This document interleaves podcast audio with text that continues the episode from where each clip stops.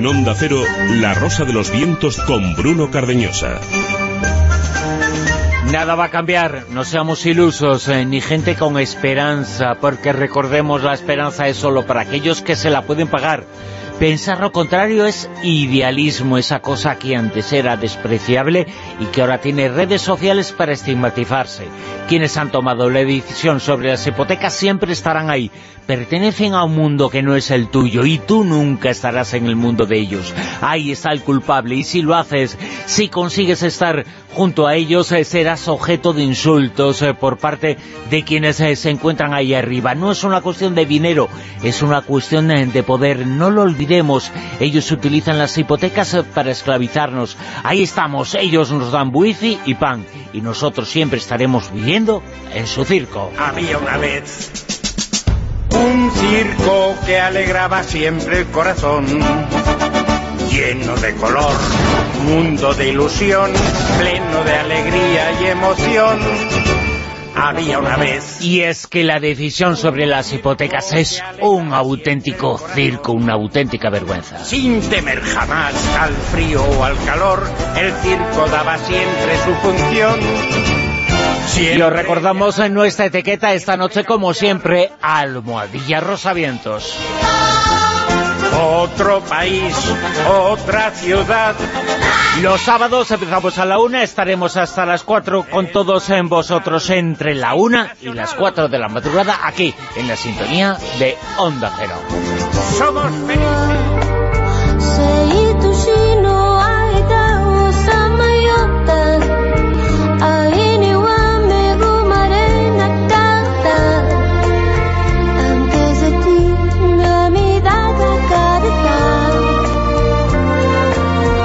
Recordamos en nuestro horario sábado La Rosa de los Vientos entre la una y las 4 de la madrugada, los domingos entre la una y media y las 4 de la madrugada.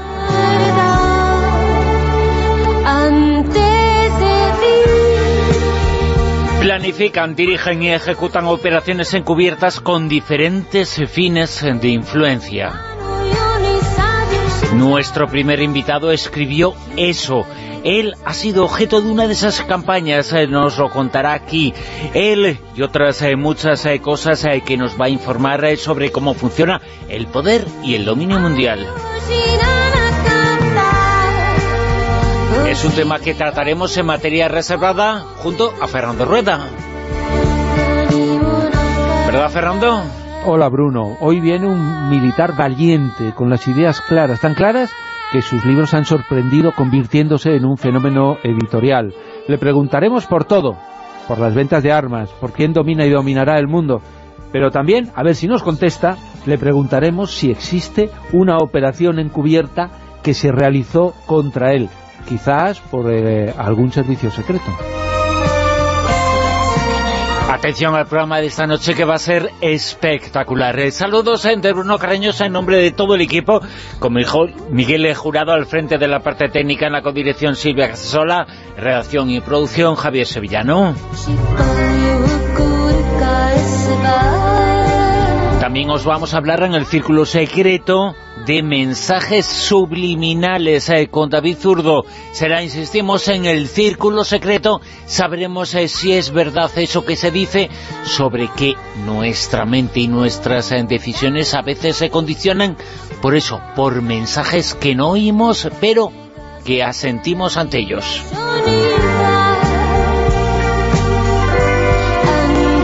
Esperanza de vida nos la va a contar, eh, va a ser espectacular en el futuro en nuestro país, eh, va a ser el tema en Eureka con Madón Martínez y también tendremos eh, con Ana María Vázquez Ois historia, mucha historia en juicios, precisamente a la historia.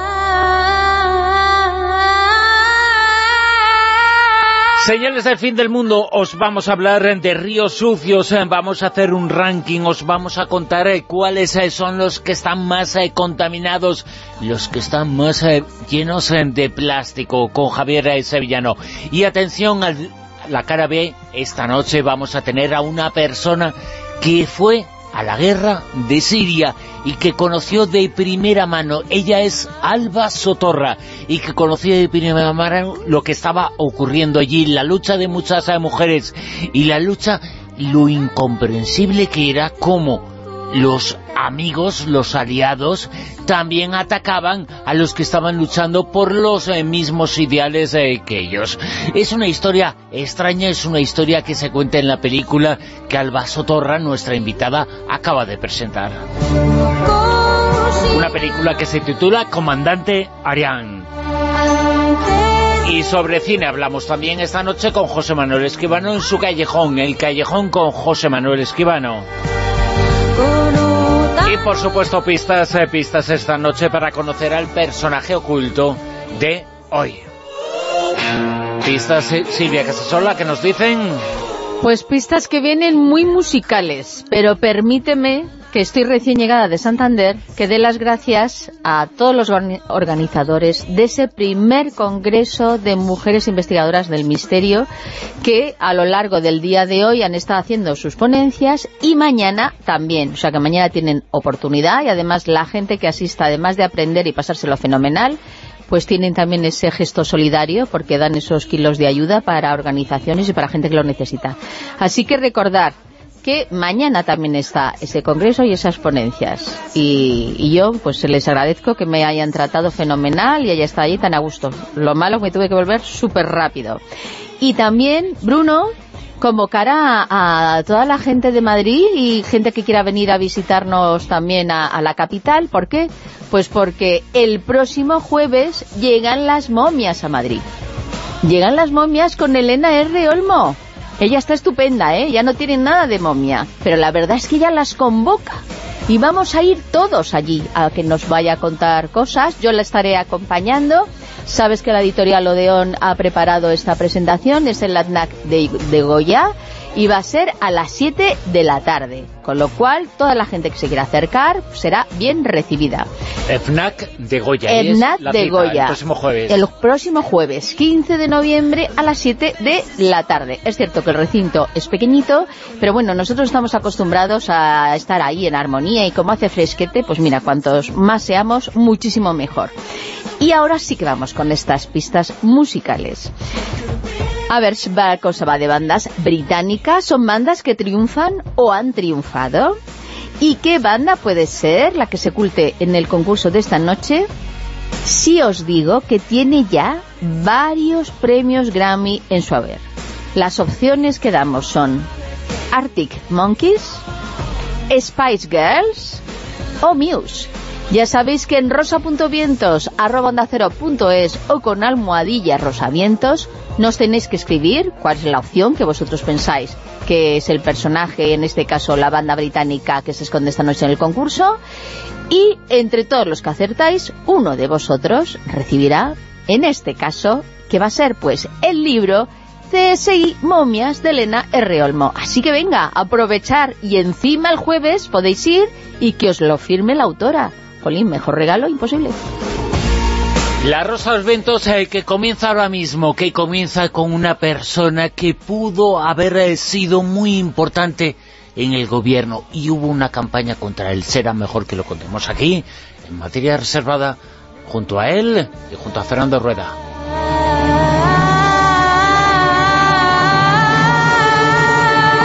La Rosa de los Vientos, con Bruno Cardeñosa.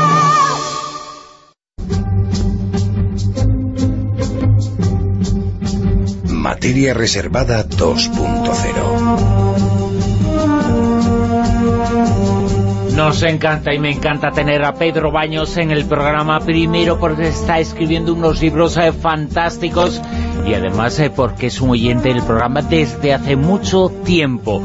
Y si hace poco nos hablaba del poder eh, mundial en su libro Así se domina el mundo, ahora nos cuenta en su nuevo trabajo, El dominio mundial, cuáles son los instrumentos que se utilizan para conseguir ese poder. Pedro Baños, coronel del Ejército de Tierra, diplomado de Estado Mayor, jefe de Contrainteligencia y Seguridad del Cuerpo del Ejército en Estrasburgo, ha participado en diferentes emisiones en la antigua Yugoslavia, experto en estrategia, defensa, seguridad y un placer, un placer eh, tenerlo aquí. Pedro Baños, muy buenas, ¿qué tal? Encantadísimo de estar aquí, siempre, Bruno. buenas noches. De, yo, según estaba diciendo el gran currículum que tenías, es que pareces un personaje de película, ¿eh, Pedro? Total y absolutamente. sin embargo, a mí lo que... Buenas noches otra vez. Hola, Fernando, ¿qué tal? lo, que, lo que me ha llamado muchísimo la atención es que... Eh, yo digo, he dicho muchas veces, incluso llegué a escribir un libro que se llama eh, ¿Por qué nos da miedo el, el CSIC? Y, estos días he leído unas declaraciones de, Pedro Baños que dice que, eh, de alguna forma, que los servicios de inteligencia pueden dar eh, mucho, mucho más miedo del que del que la gente se puede imaginar. Con lo cual, fíjate, con lo, eh, estamos hablando de, espías y hay eh, un coronel del ejército que dice que le da miedo. Tremendo esto, ¿no? Pedro Baños, eh, su nombre apareció, y me vas a permitir que te pregunte sobre este tema y lo entenderás, ¿no? Pedro, tu nombre salió hace unos eh, meses eh, porque ibas a formar parte, ibas a ser, o tu nombre aparecía ahí, una de las personas importantes eh, de la presidencia del gobierno, del gobierno de, España, pero se inició en ese momento una campaña en medios bestial, brutal y absolutamente injusta contra ti. ¿Qué es lo que pasó en realidad? si, si sabes algo, ¿eh? En realidad lo que aplicaron Y si lo puedes contar lo que aplicaron fue las estrategias que yo describía en el primer libro.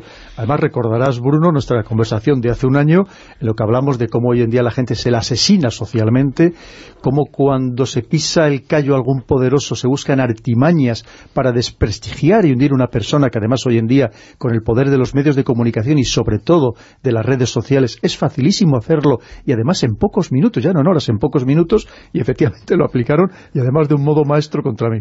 Fíjate, hay muchas eh, frases pero hay una que resume yo creo perfectamente lo que te ocurrió a ti. En este libro, en el dominio mundial, eh, dices, los servicios eh, de inteligencia de muestran directa o indirectamente, planifican, dirigen y ejecutan operaciones encubiertas eh, con distintos eh, fines eh, de influencia políticos y económicos. ¿Fuiste objeto eh, de uno de estos planes o de una de estas operaciones encubiertas? Fue, de hecho, realizado con gran profesionalidad, no nos quepa ninguna duda. O sea, yo tengo, por ejemplo, como 8.000 tweets y creo que solamente hay dos referidos a Rusia y fue los que sacaron en, titular. Y además, bueno, diciendo que yo participaba habitualmente en los medios de comunicación rusos, concretamente en Russia Today y en Sputnik, y yo tengo más de 400 intervenciones reflejadas en mi web, que probablemente son muchas más en radio y en televisión, y apenas tengo dos en, RT, en, Russia Today, para que veamos lo habitual que yo era. Se destacó mucho eso, ¿no? Eh, la cercanía, la influencia que tenías ahí con las teorías rusas y que habéis estado en algunos medios y digo yo, bueno, yo conozco a Pedro Baños, ha estado en muchos medios, pero en medios rusos. Hay que buscar, algo, hay que ¿eh? buscar algo para destruirte, lo mismo que decían que como participo también, y además con todo el cariño y seguiré participando siempre que Iker Jiménez me llame en su programa de Cuarto Milenio, que se creían fantasmas, que se creían ovnis. El, caso es destruir a la persona, y como al final no se trata de decir la verdad, porque la verdad no es lo que se pretende, se trata, como digo, de crear un artificio, pero que de tal manera que te asesinen socialmente una vez más es la clave, y fijémonos si funcionan este tipo de acciones, e incluso más directas, y tenemos el caso de el señor Khashoggi en, en Turquía, como también se le, asesina por parte de los servicios de inteligencia de una operación, para que veamos que sí que los servicios de inteligencia tienen llevan acciones mucho más allá de los meros análisis o, de la mera reflexión. Perdón, una sola cosa eh, eh, sobre esta pregunta. Te ha preguntado Bruno y ha utilizado dos palabras, operación encubierta. Eh, lo que has dicho es ratificar que hubo una operación encubierta de los servicios contra ti. Lo ratifico plenamente. ¿Del CNI contra ti? No, no, no, no he dicho del CNI, he dicho de algún servicio de inteligencia. De alguno o no solamente un servicio de inteligencia estatal, sino de servicios de inteligencia, que también los hay de inteligencia privada, que saben actuar muy bien y saben escarbar para encontrarte a, cualquier cosa por ínfima que sea para magnificarla con tal de destruirle, con tal de destruirte. Hay que pensar que hay, potentísimos servicios de inteligencia privados, que especialmente en el mundo, el mundo anglosajón son muy potentes, tremendamente potentes. Con lo cual, efectivamente, yo el, quien lo hizo, lo hizo de una manera muy maestra, muy profesional. Y, hombre, algo me suena a mí que he trabajado en ello parecía que era global eh, la sensación, eh, parece que no hablan del gobierno de España, sino que hablan de, todos los gobiernos por la presencia esa extraña de que tus teorías eran relativamente cercanas, se decía que para nada es así, ¿no? Pero algunas teorías que habían aparecido en algunos medios rusos. Pero mira, Bruno, hay una cosa bien clara. Parecía una operación yo no sé si privada o pública, pero si fuera pública, de la CIA o de alguno de sus eh, cercanos. Pero mira, si hubiera algo de verdad en todo ello, si yo de verdad, como algún medio llegó a decir que yo era un agente, como decían exactamente, coronel soviético de la KGB, sí, sí, sí, sí, el mundo soviético, ni existe la KGB desde hace muchísimos años. Evidentemente yo ahora mismo estaría en una prisión militar, eso se habría abierto una investigación y estaría en una prisión militar. No es el caso. Simplemente se trata, como digo, de destruir por destruir, porque no interesaba que además en un puesto en el que yo hubiera, efectivamente, yo lo que soy, yo tengo muy claro, que hubiera propiciado aún más el acercamiento a Rusia, porque creo que es la solución para Europa.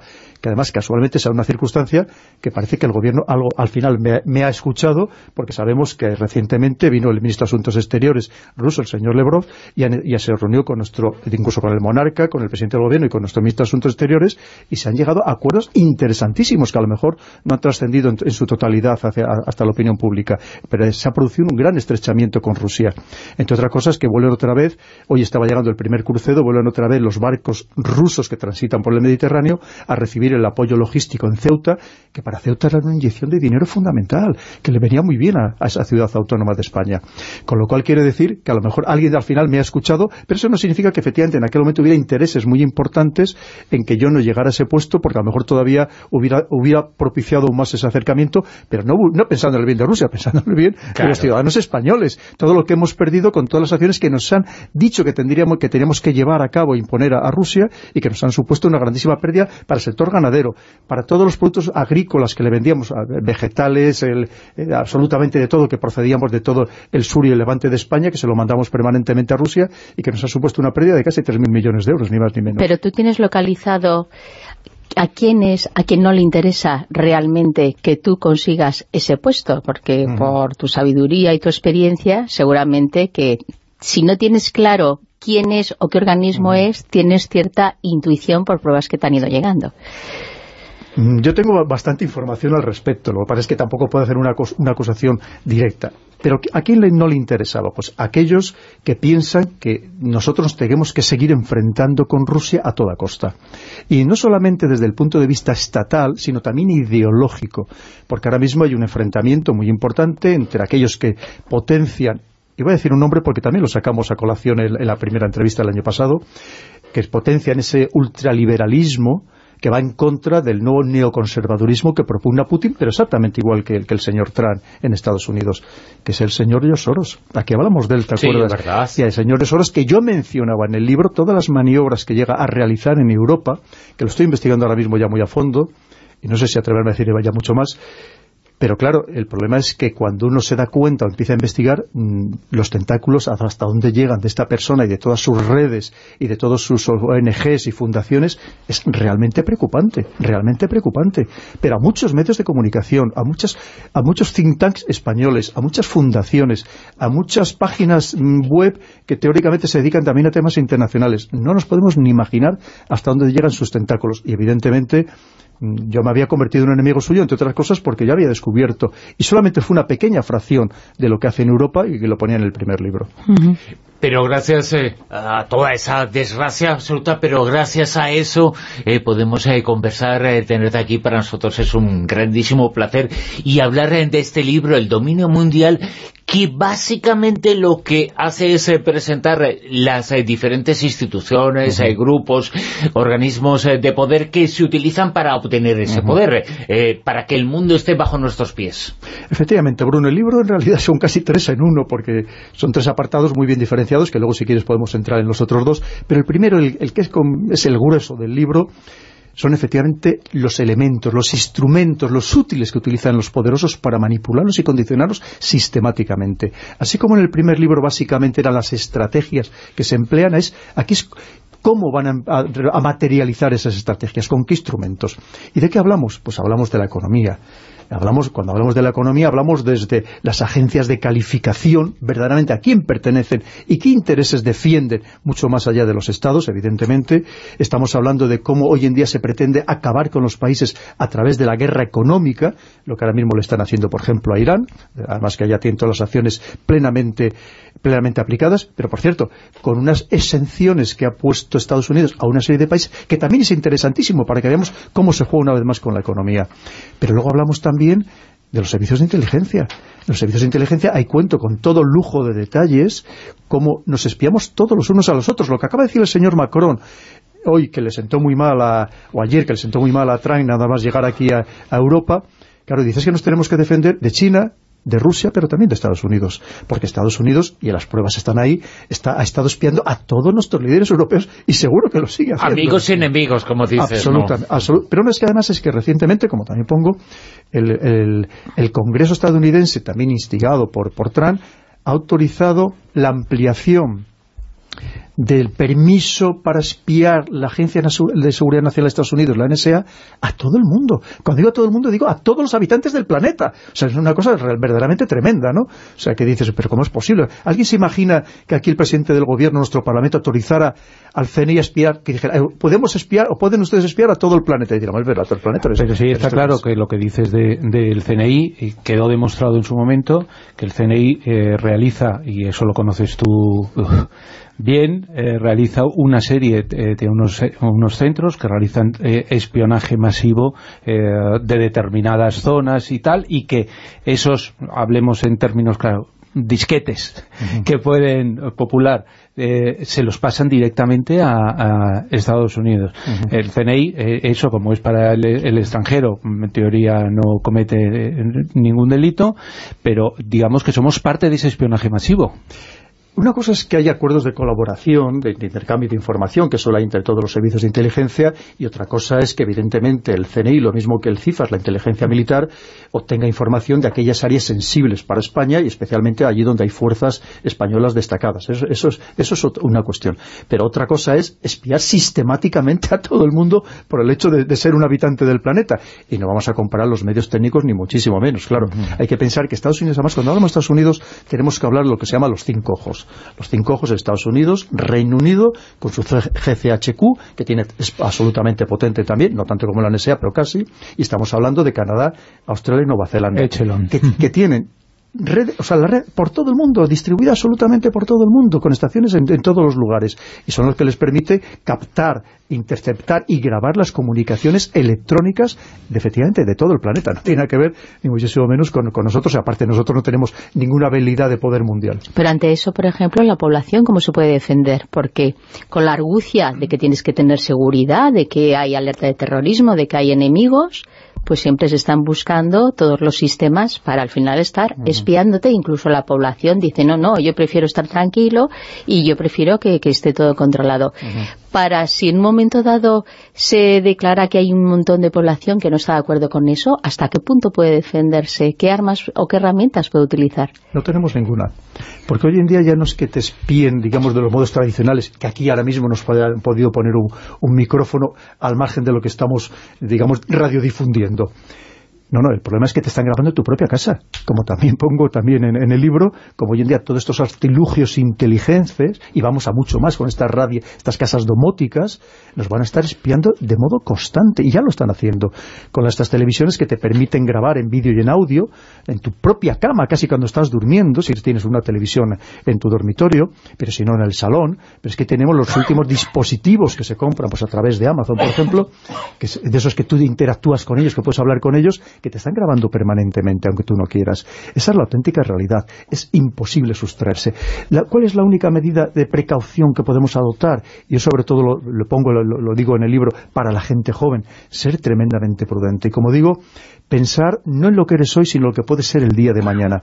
Porque cualquier transmisión que tú hagas por cualquier medio electrónico todo, como digo, susceptible de ser interceptado y ser grabado. Y alguien te lo puede guardar durante años, y estamos viendo casos que te lo guardan durante años a la espera de que en algún momento te puedan perjudicar sacándolo a la luz. Que se dice hacer el villarejo, ¿no? Más o menos. Y han sido fruto eh, de esos eh, espionajes, de esos archivos, objetivo de esa vigilancia a los presidentes de los gobiernos. Incluido el español. Todos. Pero aquí están los informes, lo que desveló en su momento el Edward Snowden, de cómo la NSA, una vez más, la Agencia de Seguridad Nacional de Estados Unidos, había espiado a todos nuestros principales líderes europeos. Y además con el sarcasmo de que luego salió el señor Obama diciendo he dado la orden de que nunca más se vuelva a espiar a ningún extranjero. Bueno, efectivamente nos reíamos todos a cargajadas, ¿no? Mandíbula batiente. pero además pensando que estos dirigentes creían que tenían los medios de cifra más avanzados del mundo. Todos los temas de cifra tienen una puerta trasera o hay alguna manera de romperlo. Y pongo un caso muy curioso en el libro, que muy desconocido, que el sistema de cifrado de las comunicaciones, incluso de los fases, de todas las comunicaciones, que se empleaban mayoritariamente en todas las embajadas del mundo, incluido el Vaticano, que se fabricaba en Suiza, que se pensaba que era el sistema más seguro que había, resulta que desde sus orígenes había sido penetrado por la CIA había comprado a uno de los trabajadores, o de la manera que lo hubiera hecho, o la había sobornado, provocado extorsionado, para que le pusiera una puerta trasera de tal manera que la CIA tenía acceso a todos los documentos clasificados, cifrados, de todas las embajadas del mundo. O sea, para que veamos una vez más que hay que ser muy prudente con lo que se pone, con lo que se escribe. Tú, has dicho, he leído una cosa eh, que me ha sorprendido, me gustaría que me la explicaras. Dices que eh, Wikileaks eh, podía beneficiar incluso a, Estados Unidos. Es decir, que, que yo he intuido que querías decir que, bueno, que, que no fueron ajenos a, esa filtración o no sé, vamos. Los servicios de inteligencia estadounidenses siempre han tenido una relación y casi una supremacía sobre los servicios de inteligencia europeos en general porque tenían más, más capacidades, más personal, más medios incluso en el caso, por ejemplo, del alemán, pues han estado muy bien, bastante subordinados. Entonces, creo que pasa que poco a poco, y lo estamos viendo lo que está sucediendo, y yo pongo ahí las declaraciones de muchos líderes europeos, y ahora mismo tenemos el caso del señor Macron, cómo parece que Europa, Europa se empezaba a rebelar. En ese, en esa, el estado de, sublevación contra Estados Unidos, contra el gran dominador de Europa desde después de la Segunda Guerra Mundial, también han, actuado muy bien nuestros servicios de contrainteligencia. Y destaparon algunas de las redes de espionaje, algunas que habían calado muy, muy profundo dentro de los sistemas sociales y políticos europeos, y a lo mejor lo que ponía es que pudiera ser que fue parte de esas redes quemadas, ya descubiertas, decir, bueno, pues déjales que para que parezca que, se han enterado de algo, ¿no? Pero que eran redes que ya estaban ya quemadas y por lo tanto ya no, ya, no funcionaban, ya no estaban en servicio. Pero eso no significa que en paralelo no sigan intentándolo por, por otros medios y cada vez más, más Lo que es cierto es que además es muy curioso lo que me has planteado, porque aquí hay mucho empeño muchas veces decir, bueno, ¿quién tuvo interés efectivamente en desvelar estos cables de Wikileaks? ¿Sería Rusia? ¿Sería la propia CIA? No, lo que hay que leer son los decenas de miles de cables interesantísimos porque son cables irrefutables, porque son reales. Y eso, claro, muchas veces pone los pelos verdaderamente de punta. Yo lo que he dedicado muchas horas a ello, muchas horas, y aparte otras personas que me pasaron ya sus análisis, porque si no yo no hubiera sido capaz de hacerlo probablemente muchísimos años, y es lo que traslado luego en el libro. Para que, pero claro, es que son de datos absolutamente reales lo que ponían en esos cables y que, como digo muchas veces, es verdaderamente espeluznante. En muchas ocasiones eh, los servicios de inteligencia parecen formar parte de ese eh, indefinible pero forma de intentar influir en el pensamiento de la sociedad, de la colectividad. Por ejemplo, lo que ha ocurrido esta semana con Pedro Sánchez, evidentemente esa persona no tiene nada que ver con los servicios de inteligencia, pero sí su pensamiento parece estar dirigido, es el pensamiento de, mucha gente, un pensamiento radical, un pensamiento alocado. En todo ese pensamiento que existe en estos eh, momentos en algunos eh, personajes, ¿existe influencia de esa especie de think tank, entre comillas, que son los servicios de inteligencia? Hay que pensar que hasta las grandes potencias tienen miles de personas dedicadas a esta función, miles de personas, expertas en lo que se llama operaciones de información que incluyen la desinformación, la propaganda, la guerra psicológica, y es exactamente así como funciona, Bruno, tal cual lo acabas de describir, porque al final lo que se trata es de condicionarnos, ¿y cómo nos condicionan? Mandándonos mensajes que afecten a nuestras emociones, porque el que controla las emociones controla las decisiones. Esto es muy importante entenderlo. Y al final son mensajes que nos esclavizan porque pasan directamente al corazón sin que pasen por la cabeza. Quiero decir que no nos da tiempo a reflexionar, a analizarlos, a madurarlos, porque además son mensajes, el bombardeo es tal que cuando queremos empezar a pensar, en tal caso que queramos empezar a pensar en uno, ya nos ha llegado, llegado muchísimos más. Esto está todo perfectamente planificado y estudiado. Nada sucede por azar. Y ahí es en donde entran en juego las fake news, eh, sobre las que tú hablas bastante en el libro, las noticias eh, falsas, que hay ယူသွန်းက hacer ese concepto y esa creencia del mundo seguramente no como es, sino como quieren algunos que sean. Así es. Hay que pensar que es verdad que la desinformación nació con la información, no es nada nuevo en absoluto. En su momento, además, pues empleó la radio, cuando surgió la radio, y si no, anteriormente eran los pasquines. Lo que pasa es que, claro, hoy en día se hace de una manera instantánea y universal. Nos afecta absolutamente a todos. Hasta no hace muchos años, la inmensa mayoría de las personas estaba ajena a la información que podía recibir pues a través de los periódicos, porque a lo mejor leía uno el, fin de semana o lo leía una vez en, cada 15 días o en toda su vida. Pero es que ahora estamos recibiendo de forma machacona información, pero que no es información. Lo que son, son muchas veces son datos tergiversados, manipulados, incompletos, como digo, precocinados, que claro, al final lo que hace es condicionarte completamente. Pero ese es el mundo en el que estamos inmersos y vemos que hoy en día desentrañar la auténtica realidad es muy complicado, porque además nunca hay una noticia absolutamente falsa. Lo que se trata es de un modo muy astuto, muy artero, mezclar la verdad con la mentira, para que al final tú seas incapaz de, descifrar lo, cuál es la auténtica Lo enseñó Goebbels en, en, la, teoría nazi. Pero te voy a dar la oportunidad de limpiar un poco tu imagen de prorruso, porque me he quedado absolutamente sorprendido de que eh, defiendes no que no solamente porque se habla de fake news y, eh, se habla y se entiende que fue eh, los rusos los que montaron la que montaron contra contra los demócratas a favor de Trump.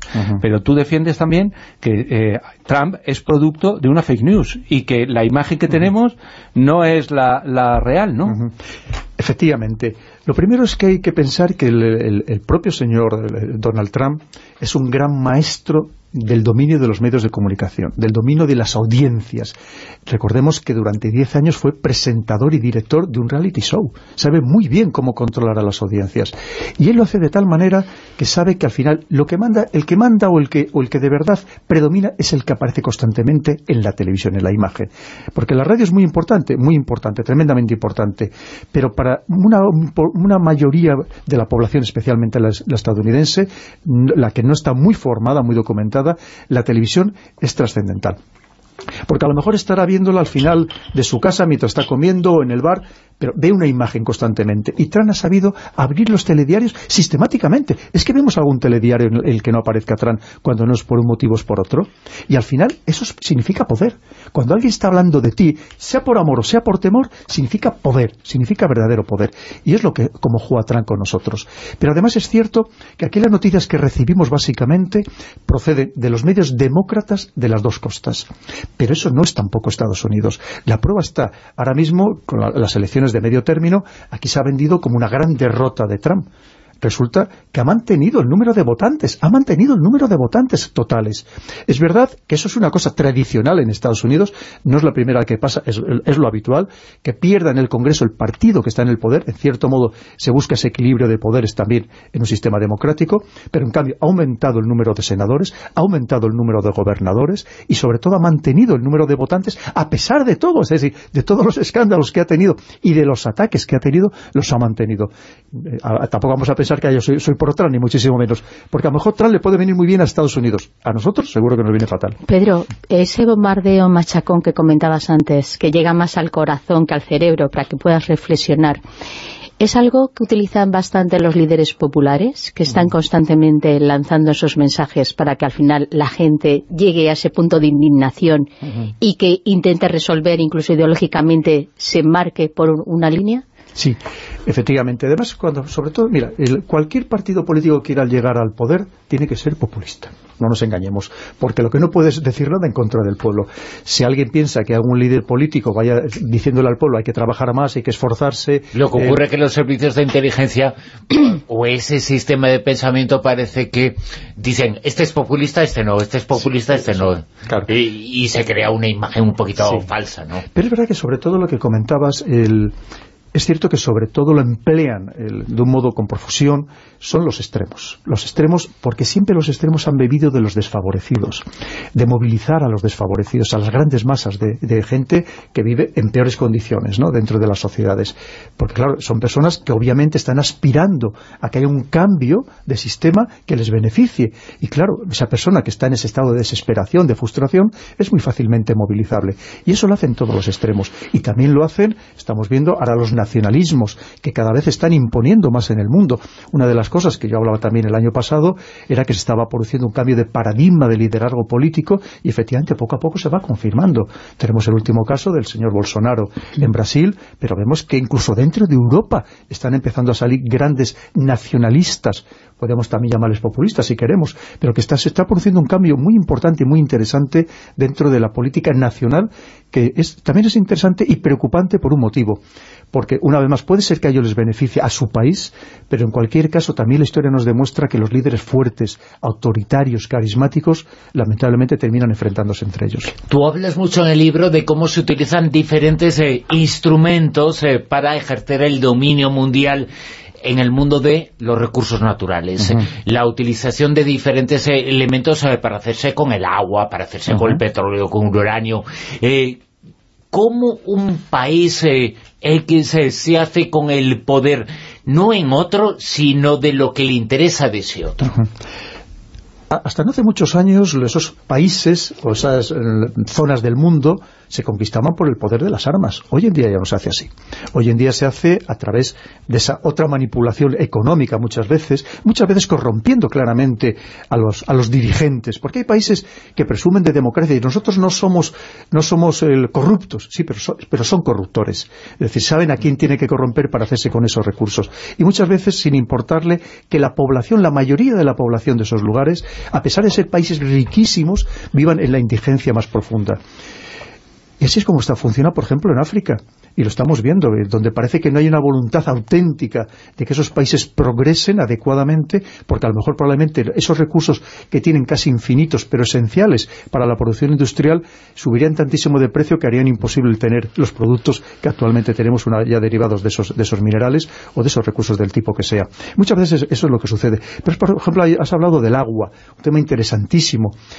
si damos la vuelta a muchas de las botellas, veremos que ahora cada vez más están en manos de multinacionales. El agua embotellada, porque los grupos de capital riesgo y las multinacionales están invirtiendo en agua, porque sabe que si se sigue confirmando el calentamiento global asociado al cambio climático, es el recurso principal, porque podremos vivir sin uranio, podremos vivir sin tierras raras, podemos vivir sin coltán, a lo que seguro que no podemos vivir es en agua. Ya, porque nos morimos.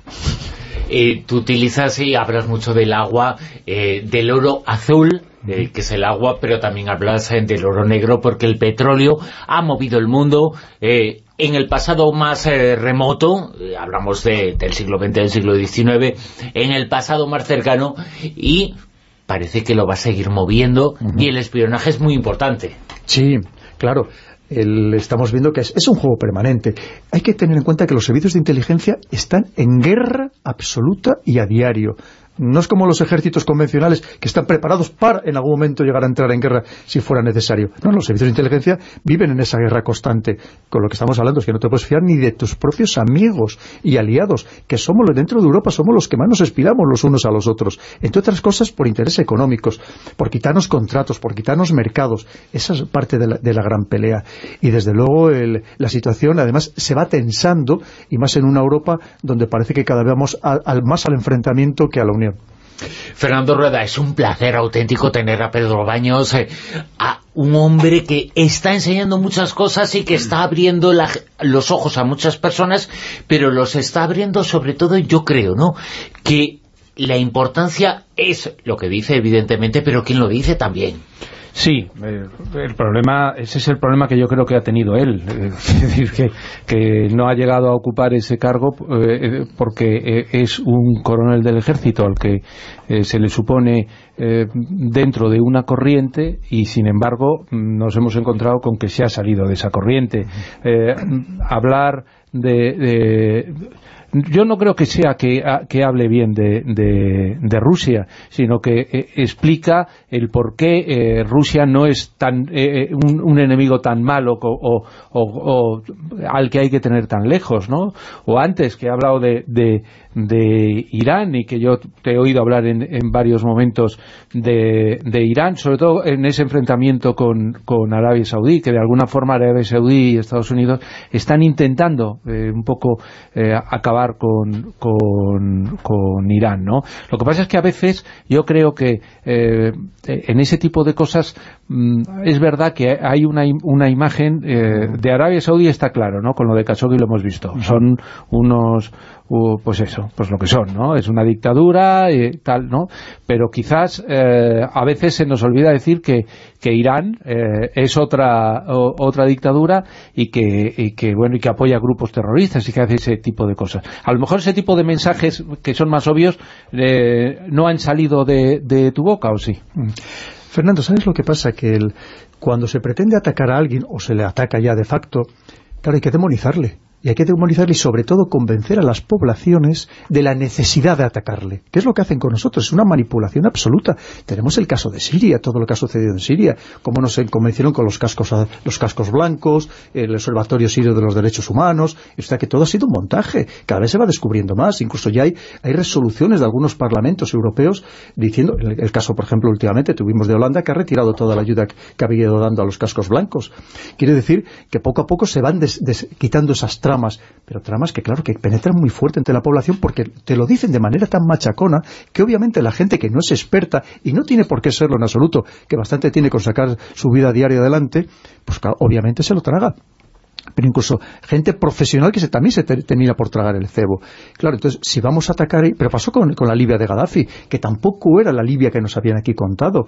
O cuando que vimos cuando el Saddam Hussein, que de repente pasa de ser el gran aliado y el gran amigo de Occidente, que Francia le da la Legión de Honor, que muchas ciudades de Estados Unidos le dan las llaves de oro, y que todos los países occidentales le están apoyando, y de repente cuando se le quiere demonizar, resulta que era el peor de los demonios.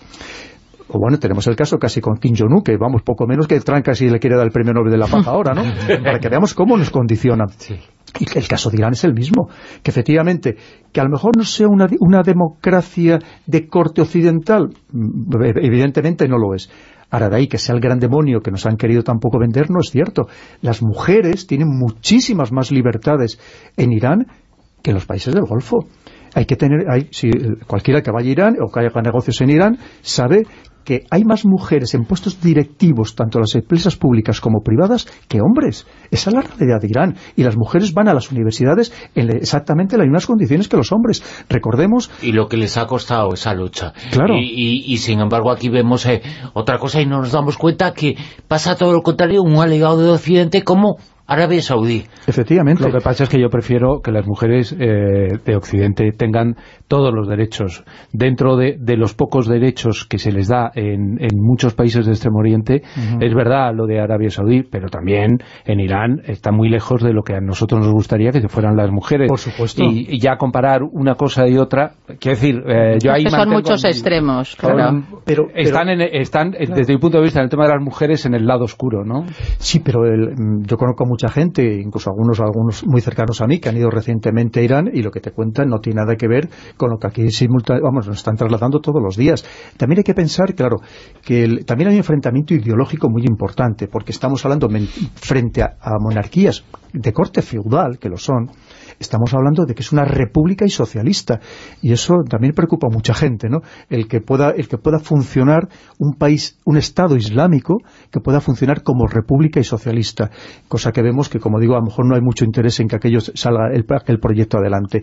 Y luego hay, hay, también muchos intereses. Piensa que al momento que está enfrentado con Israel Israel tiene a su hermano mayor detrás que es Estados Unidos y por lo tanto nos tiene que condicionar a todos para hacernos creer que efectivamente el peor de los enemigos del mundo e, es Irán que aquello ya, se intentó. fíjate las, buenas relaciones que tiene, con entre comillas, eh, a nivel alcantarillas, con Arabia Saudí, por ejemplo. Claro. Es decir, que es que lo de las alianzas es una, cosa... efectivamente, Fernando, es una alianza contra natura, pero que también se yo hablaba de ellas en el primer libro, porque ahora mismo tiene un enemigo común, que es Irán. Pero sabemos que en Oriente Medio las alianzas nunca sabes por la mañana cuando te levantas quién va a ser el enemigo el enemigo. Pero, comentabas de Irán, lo que decías de las mujeres que tienen cargos importantes, yo creo que esos son cargos puntuales, que no le quito su valor, porque lo tiene, pero claro, realmente lo que hay que ver es en la población, sobre todo en las zonas rurales, que ahí es donde la sociedad lo está pasando mal y ahí las mujeres no tienen los derechos que deberían. No, no, claro, por supuesto, estamos hablando de que son sociedades que quedan muchísimo por avanzar, es decir, si lo comparamos sobre todo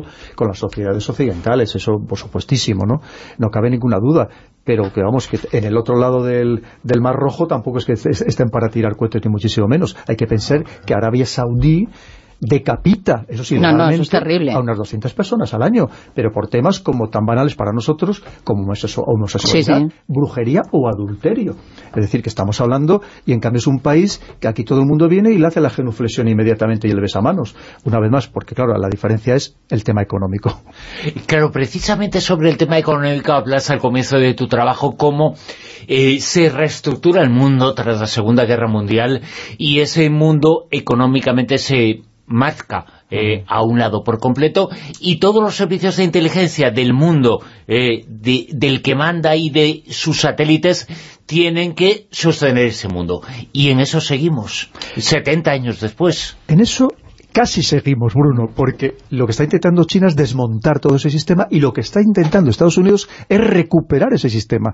En definitiva, volver a crear un nuevo Bretton Woods, el que crea en 1944, porque claro, de repente se da cuenta que es que lo va perdiendo, hmm. que es que el que estaba entajándole es alguien con el que no contaban prácticamente, que pensaban que casi era de tercera división, y de repente es China, pero un país que le está aventajando en tecnología, que quiere ser, para el año 2030, quiere ser la principal potencia económica del mundo y por lo tanto, inmediatamente después, tener unas buenas fuerzas armadas para rivalizar con Estados Unidos en muchos escenarios. El dominio mundial, el título del libro, una edición extraordinaria la que te han hecho en Ariel, ¿eh? Impresionante, han hecho un trabajo magnífico. Estamos hablando de 100 gráficos a color, donde ya solamente con ver los gráficos te sirve para entender lo que pasa Es un libro que se lee y que se ve porque es espectacular eh, la parte gráfica. Así es, Bruno. Además, tiene tres lecturas. Una serían los gráficos, que ya son muy ilustrativos de por sí. Luego tiene la leyenda del gráfico, para el que quiera profundizar en alguno de ellos. Y luego el resto del texto. Es un libro muy especial y desde luego es totalmente inusual que un libro de geopolítica esté tan sumamente bien ilustrado. Pero antes, en el principio, comentaba Bruno que uno de los temas, hablando de economía, era lo del tema de las agencias de calificación. Nos tenemos que fiar cuando nos dan los datos de las agencias de calificación, porque sabemos que muchísimos países han tenido, pues eso, que pedir rescates y hacer verdaderas cosas, quitándole muchísimas posibilidades de consumismo a la población por esas agencias de, de calificación. ¿Hasta qué punto nos tenemos que fiar de lo que nos dicen? Yo les llamo muchas veces agencias de descalificación, más bien, ¿no? Son instrumentos igual de poder. ¿A quién pertenecen? Si son todas americanas. Y además no solamente eso, sino que están relacionadas con grandes grupos de, medios de comunicación, como es una de ellas, por ejemplo, con GES, el, grupo GES. Estamos hablando de radios, de televisiones, de periódicos, de revistas. Claro, si tú tienes el poder de la comunicación y además tienes el poder económico, tú puedes crear y destruir países. Y todo eso además lo tenemos que enlazar con las otras grandes herramientas que crea también eh, Bretton Woods en 1944 Estados Unidos, que es el Banco Mundial y el Fondo Monetario Internacional, donde el único país que tiene derecho de veto es Estados Unidos.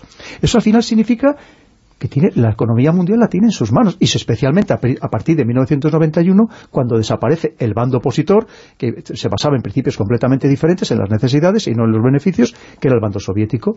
A partir de ese momento, Estados Unidos ha hecho lo que ha querido en el mundo, y ha cometido también sus, arbitrariedades, por supuesto, como gran dominador, sí, como gran influencer en, todo el planeta. Lo que pasa es que, como digo una vez más, de repente le han salido, sobre todo, gran competidor, que es China, en todos los planos, en todos los planos, y en cierta medida, desde el punto de vista geopolítico, Rusia, que Rusia no tiene por ahí la capacidad económica ni de lejos de Estados Unidos, ni la décima parte de la capacidad económica de Estados Unidos. Como siempre aprendemos muchísimo contigo, es un placer de geoestrategia, de espionaje, de servicios de inteligencia con el coronel Pedro Baños, eh, que ha estado esta noche una vez además eh, con nosotros, que ojalá no sea la última, eh, porque nos encanta estar contigo y charlar. Pues Bruno, eh, muchísimas gracias a ti y a todo el equipo, que tenéis un equipo fantástico y ya os digo, efectivamente, yo cuando estoy viajando por la noche, que me gusta mucho viajar en coche por la noche, siempre os oigo, tenéis un programa estupendo, enhorabuena. Y es un placer contar contigo entre los oyentes, ¿eh? Muchas gracias. Un abrazo.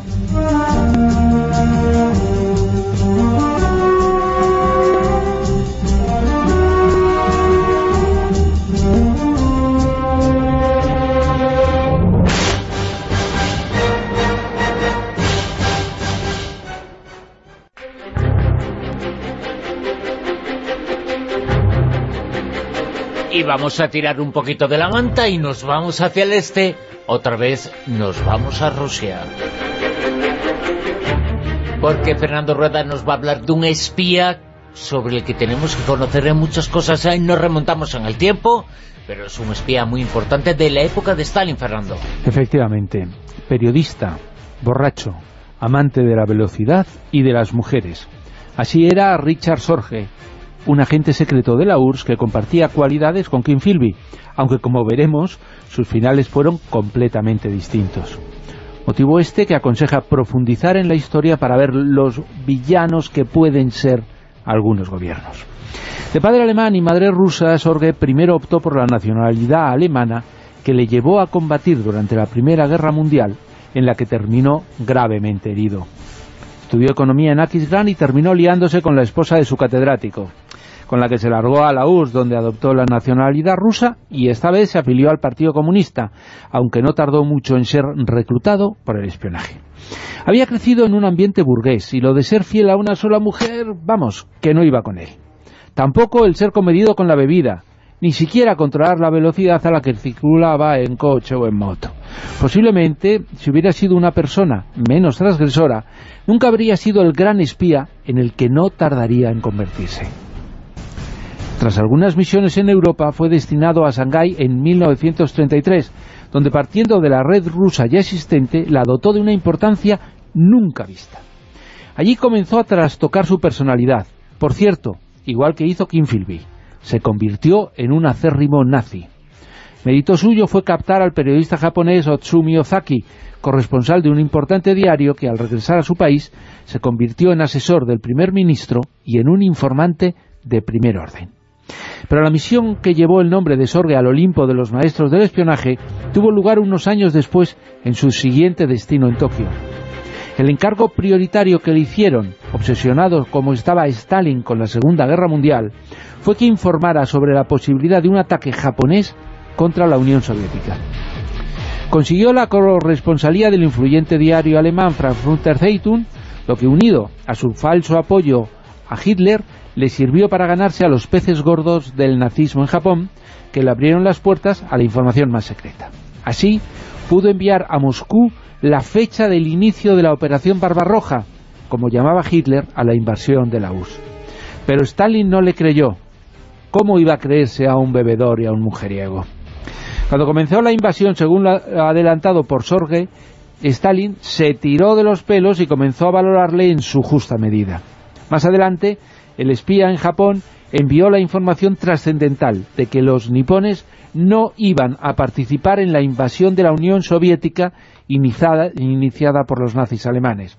Esta vez Stalin no lo dudó y trasladó las tropas que tenía estacionadas para enfrentarse a los japoneses al frente contra los alemanes. Decisión que a la postre fue decisiva para ganar la guerra. En 1941, atención, los japoneses detuvieron a Sorge, delatado por miembros de su red. Prácticos decidieron ofrecer a los rusos su liberación a cambio de la de uno de sus prisioneros. Stalin se negó esa y otras dos veces más, alegando que no le conocían de nada. Fue ahorcado en noviembre de 1944. En 1964, 20 años después, Sorge fue condecorado con la máxima distinción posible, héroe de la URSS. Estaba bien, muy bien, muy bien, pero ya podían, Bruno, haberle salvado la vida en su momento. Es que Stalin tenía esas cosas. era así. Qué burro era. Gracias, Fernando. Un abrazo, hasta el sábado.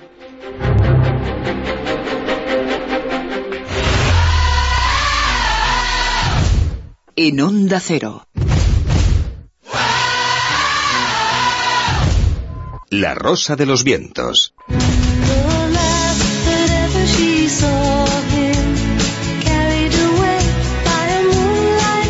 Y atención porque ya está en el kiosco el número de noviembre de la revista Historia de Iberia Vieja, la revista Historia, tema de portada, la batalla del Trafalgar, que tiene este mes un regalo para todos.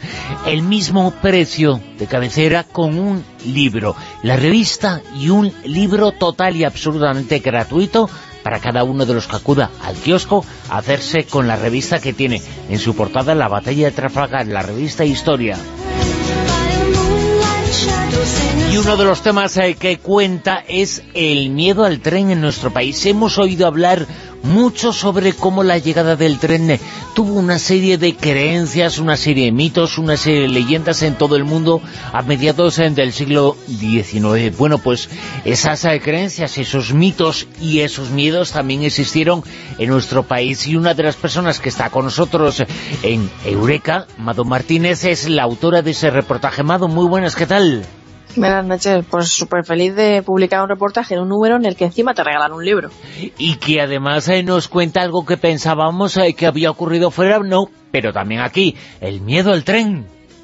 Sí, además aquí teníamos nuestro propio miedo autóctono, casi por así decirlo, ¿no?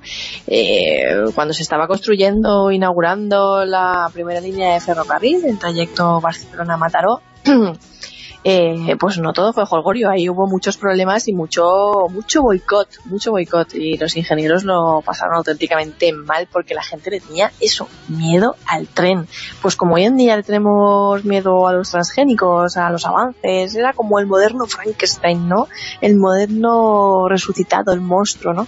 La gente tenía muchísimo miedo, imagínate que se trasladaban pues hasta la fecha se habían estado moviendo pues en, carros, carruajes y tal, y aquello iba a moverse a una velocidad de, wow, 32 kilómetros. Bueno, bueno, casi se iban a clavar en los asientos, pero es que encima lo creían así. Sí, sí, se creían que, que, era malísimo para la salud, que las mujeres iban a abortar, que se les iba a mover el cerebro, que se iban a producir trastornos nerviosos y lo más, más fuerte de todo es que pensaban que el ferrocarril se engrasaba eh, con grasa humana de bebés y niños. Mm, eh, eh, lo pensaban de verdad porque había una creencia en la época que, bueno, decían que para que los molinos, eh, las máquinas a vapor, el ferrocarril, etcétera, funcionara bien había que, lubricarlas y se pensaban que, lo hacían con grasa humana. Y además, pues tenía un terror muy autóctono, por eso tengo que decirlo, pues porque pensaban que tenía que ver con, con, una figura muy arraigada dentro del folclore español que es el sacamantecas y el hombre del saco. Y de todo eso eh, es de lo que se habla en ese reportaje.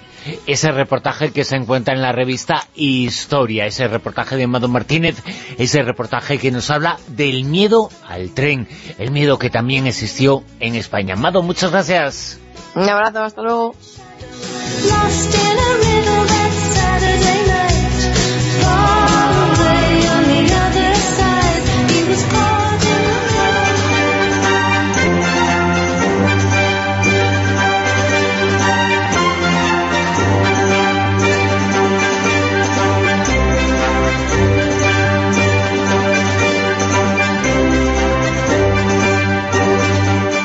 ahora tan interesante esta que hemos eh, tenido y lo que nos queda en la Rosa de los Vientos eh, por delante. Ahora llegan las noticias y después ahí continuaremos. Eh, tenemos el Círculo Secreto, os hablamos de mensajes subliminales y vamos a estar con David Zurdo que ha intentado hacer un experimento y nos lo va a contar eh, cómo ha sido ese trabajo, cómo ha sido esa investigación, intentando reproducir aquello que se dice que puede ocurrir. Vamos a hablar sobre los mensajes eh, subliminales en unos minutos en La Rosa de los Vientos, en este programa tan, tan especial en el que hemos estado con uno de los grandes, eh, con Pedro Baños, que nos ha estado contando esa experiencia que tuvo hace unos meses cuando se habló tanto de él, cuando iba a formar parte del gobierno actual, el gobierno de Pedro Sánchez, y hubo una campaña, una campaña tremenda contra él.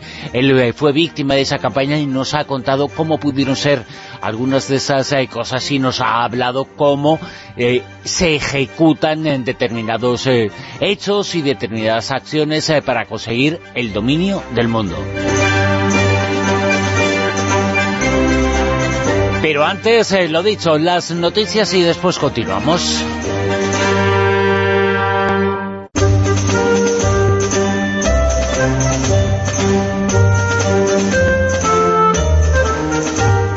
En Onda Cero, La Rosa de los Vientos con Bruno Cardeñosa. sabéis, tenéis una etiqueta, un hashtag para poder participar en nuestro programa. Ha habido muchos mensajes en esta primera hora. Almohadilla Rosa Vientos es nuestra etiqueta en la que nos dice Rosa Alonso, como dice Pedro Baños, en nada es por casualidad y eso incluye la información y los medios de comunicación.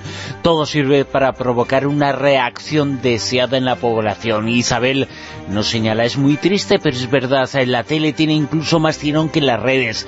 Hay mucha más gente que ve la tele conectada, pero lo menos a día de hoy, los menos a día de hoy, dice Pedro Ángel, miedo, miedo, ese es el objetivo del sistema, inocularnos el miedo, lo que dice el coronel Bayos eh, debería hacernos abrir los ojos, eh, pero es más fácil ser dócil.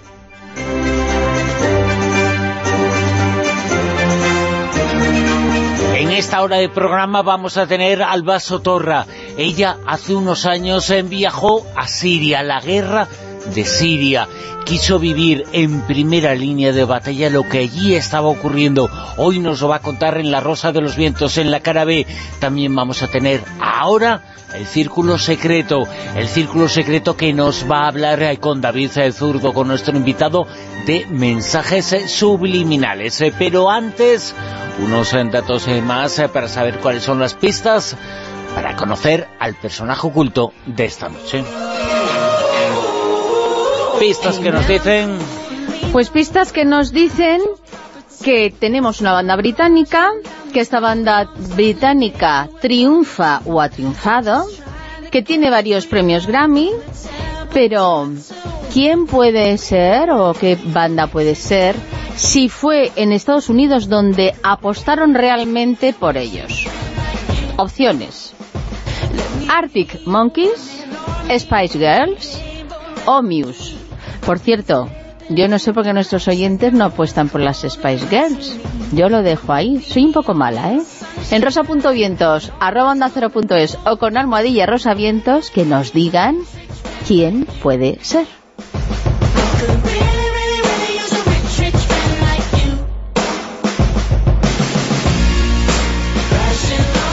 La Rosa de los Vientos, con Bruno Cardeñosa. El Círculo Secreto.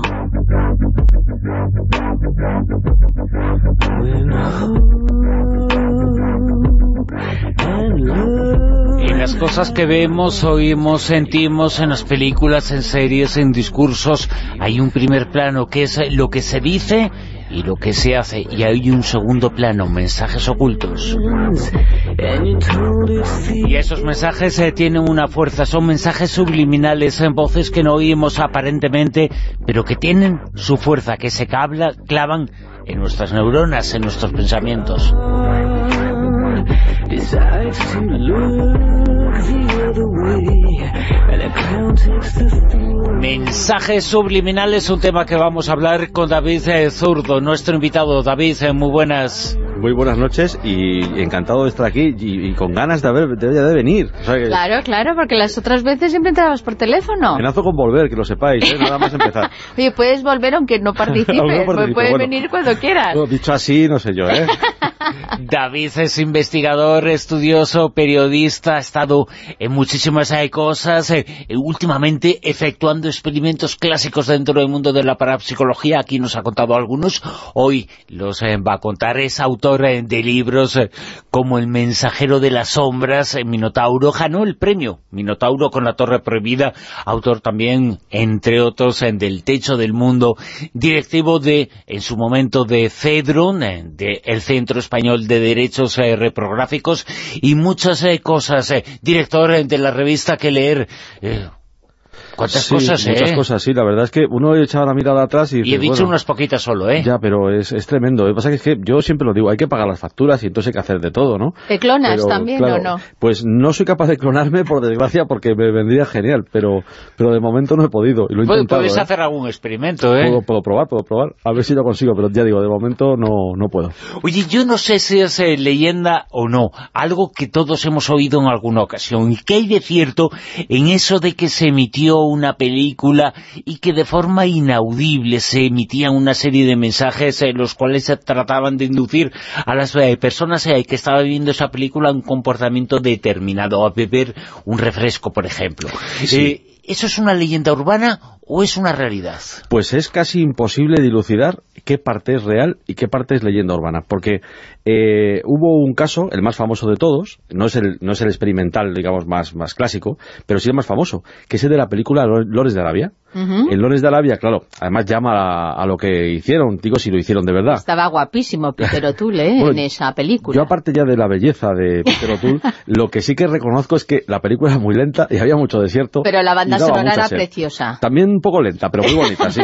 Pero todo, todo llamaba, todo llamaba, digamos, a, a, a cierto, a cierto, como digamos, eh, eh, aposentarse en el sillón y a mitad de película realmente salir a tomar algo.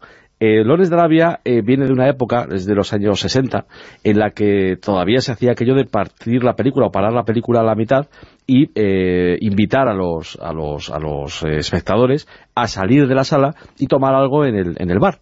Y entonces eh, lo que se contaba es que en las salas americanas se había insertado un mensaje subliminal, que era eso, de una conocidísima marca de refresco, la más conocida de todas, y entonces que había aumentado La primera vez que he pesado todos. exacto, en la primera vez que pesado todos. relacionada a veces con un Papá Noel.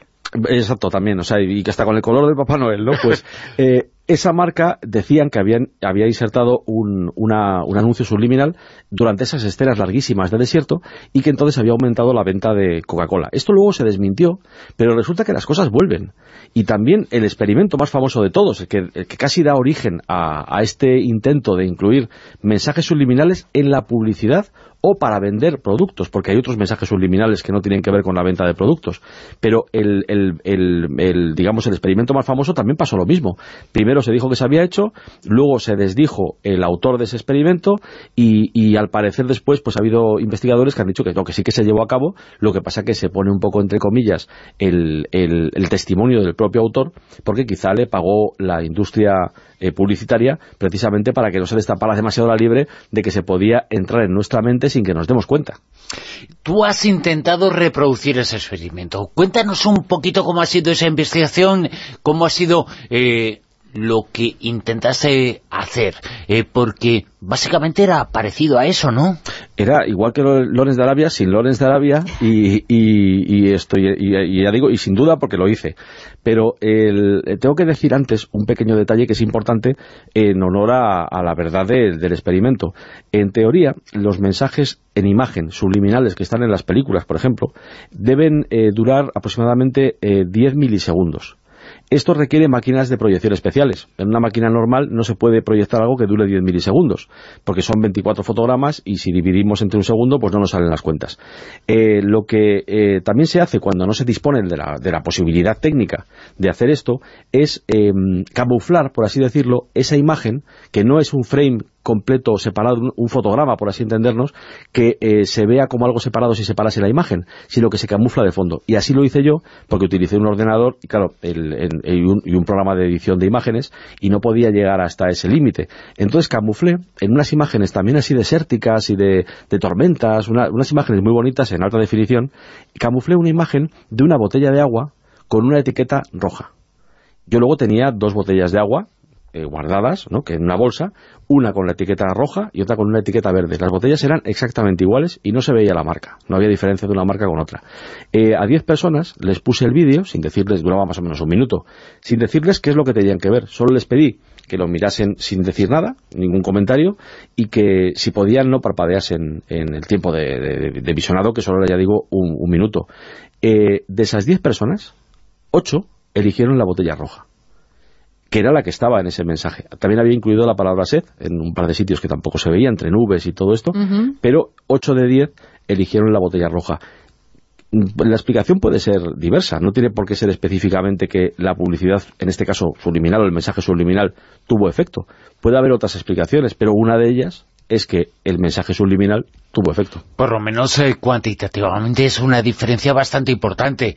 Eh, no, mm, no es el 50% cada lado, cada opción, no es el 60-40, es el 80%. Parece que había algo que les influía de forma muy notable a coger la botella roja. Sí, desde luego el porcentaje es lo que en estadística se llamaría significativo. Hmm. Que en 10.000 personas, pues a lo mejor que haya una diferencia de un 3% ya es significativo. En 10 eh, efectivamente lo que dice Bruno, si solamente son, por ejemplo, 60-40, 6-4, pues no te dice nada, porque puede ser fruto de la casualidad. Bien es cierto que yo tengo limitaciones, lógicamente, de tiempo, de recursos, porque podía haber hecho, me gustaría haber hecho la prueba con muchas más personas.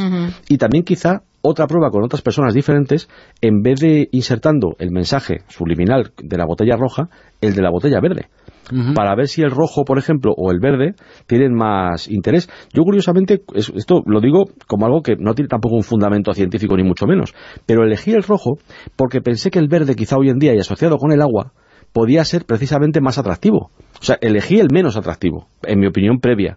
Y, quizá me, equivoqué ahí, no lo sé. Pero es verdad que de 80 a 20, que es el porcentaje 8 contra 2, pues yo creo que por lo menos es para tomarlo en serio. Eh, eh, ¿Era imposible que la gente lo viera? Eh, porque era muy rápida esa imagen que tú insertaste. Era rápida, pero sobre todo estaba, eh, digamos, camuflada con el fondo. Imposible no era. De hecho, todos los que vieron el... Esto es importante decirlo. Todos los que vieron el vídeo la vieron, pero no se dieron cuenta. Esa es la clave de la, de la publicidad subliminal. Tú lo ves, pero no te das cuenta. Eso era lo que yo te quería preguntar. Si luego tú, al finalizar el experimento, les llegaste a preguntar directamente si habían visto la botella y por eso su reacción era coger esa botella que tú tenías similar. Claro, lo pregunté. De hecho, era muy importante esa, esa prueba final, esa pregunta final, para probar si alguien podía decir que había visto. Porque yo les preguntaba si habían visto algo antes de darles a elegir entre dos botellas. Y, eh, sí, alguno decía, me parece haber visto como un flash de algo, eh, palabras, la palabra set nadie, y, cuando alguien me decía que decía haber visto un flash, yo le decía, ¿y dónde crees que lo has visto? Me describía la imagen y no solía coincidir con... No, no coincidía, de hecho, con la parte donde estaba insertada. O sea que yo creo que en ese sentido el experimento era, era válido. Lo que quizá lo hace muy limitado es que eran solamente 10 personas. Claro, no era un experimento de laboratorio, no tiene validez de experimento científico, lógicamente. Ahora también, eh, últimamente, en ciertos vídeos musicales eh, salen símbolos y se juega mucho con el simbolito este de la pirámide, de los Illuminati y tal. Y incluso YouTube, a la hora de enviar a gente que se pone a mirar ese tipo de vídeos, pues le envía todo el rato ese tipo de, vídeos con estos simbolitos. Eso tú lo puedes eh, enmarcar también como alguna especie de mensaje subliminal o no tiene nada que ver y lo hacen en plan postureo? Como por ejemplo la cantante eh, Katy Perry. Ni, ni, una cosa ni otra, fíjate, porque subliminal no es, porque si tú eres consciente de que lo estás viendo, y lo eres, no es subliminal. Pero como los símbolos, igual que otros, eh, otras imágenes, tienen una carga para la persona que las ve, o sea, por ejemplo, la esvástica no tiene el mismo significado hoy que hace 100 años. Como es obvio, Rudyard Kipling la utilizaba en sus libros. Cuando llegó Hitler al poder la quitó.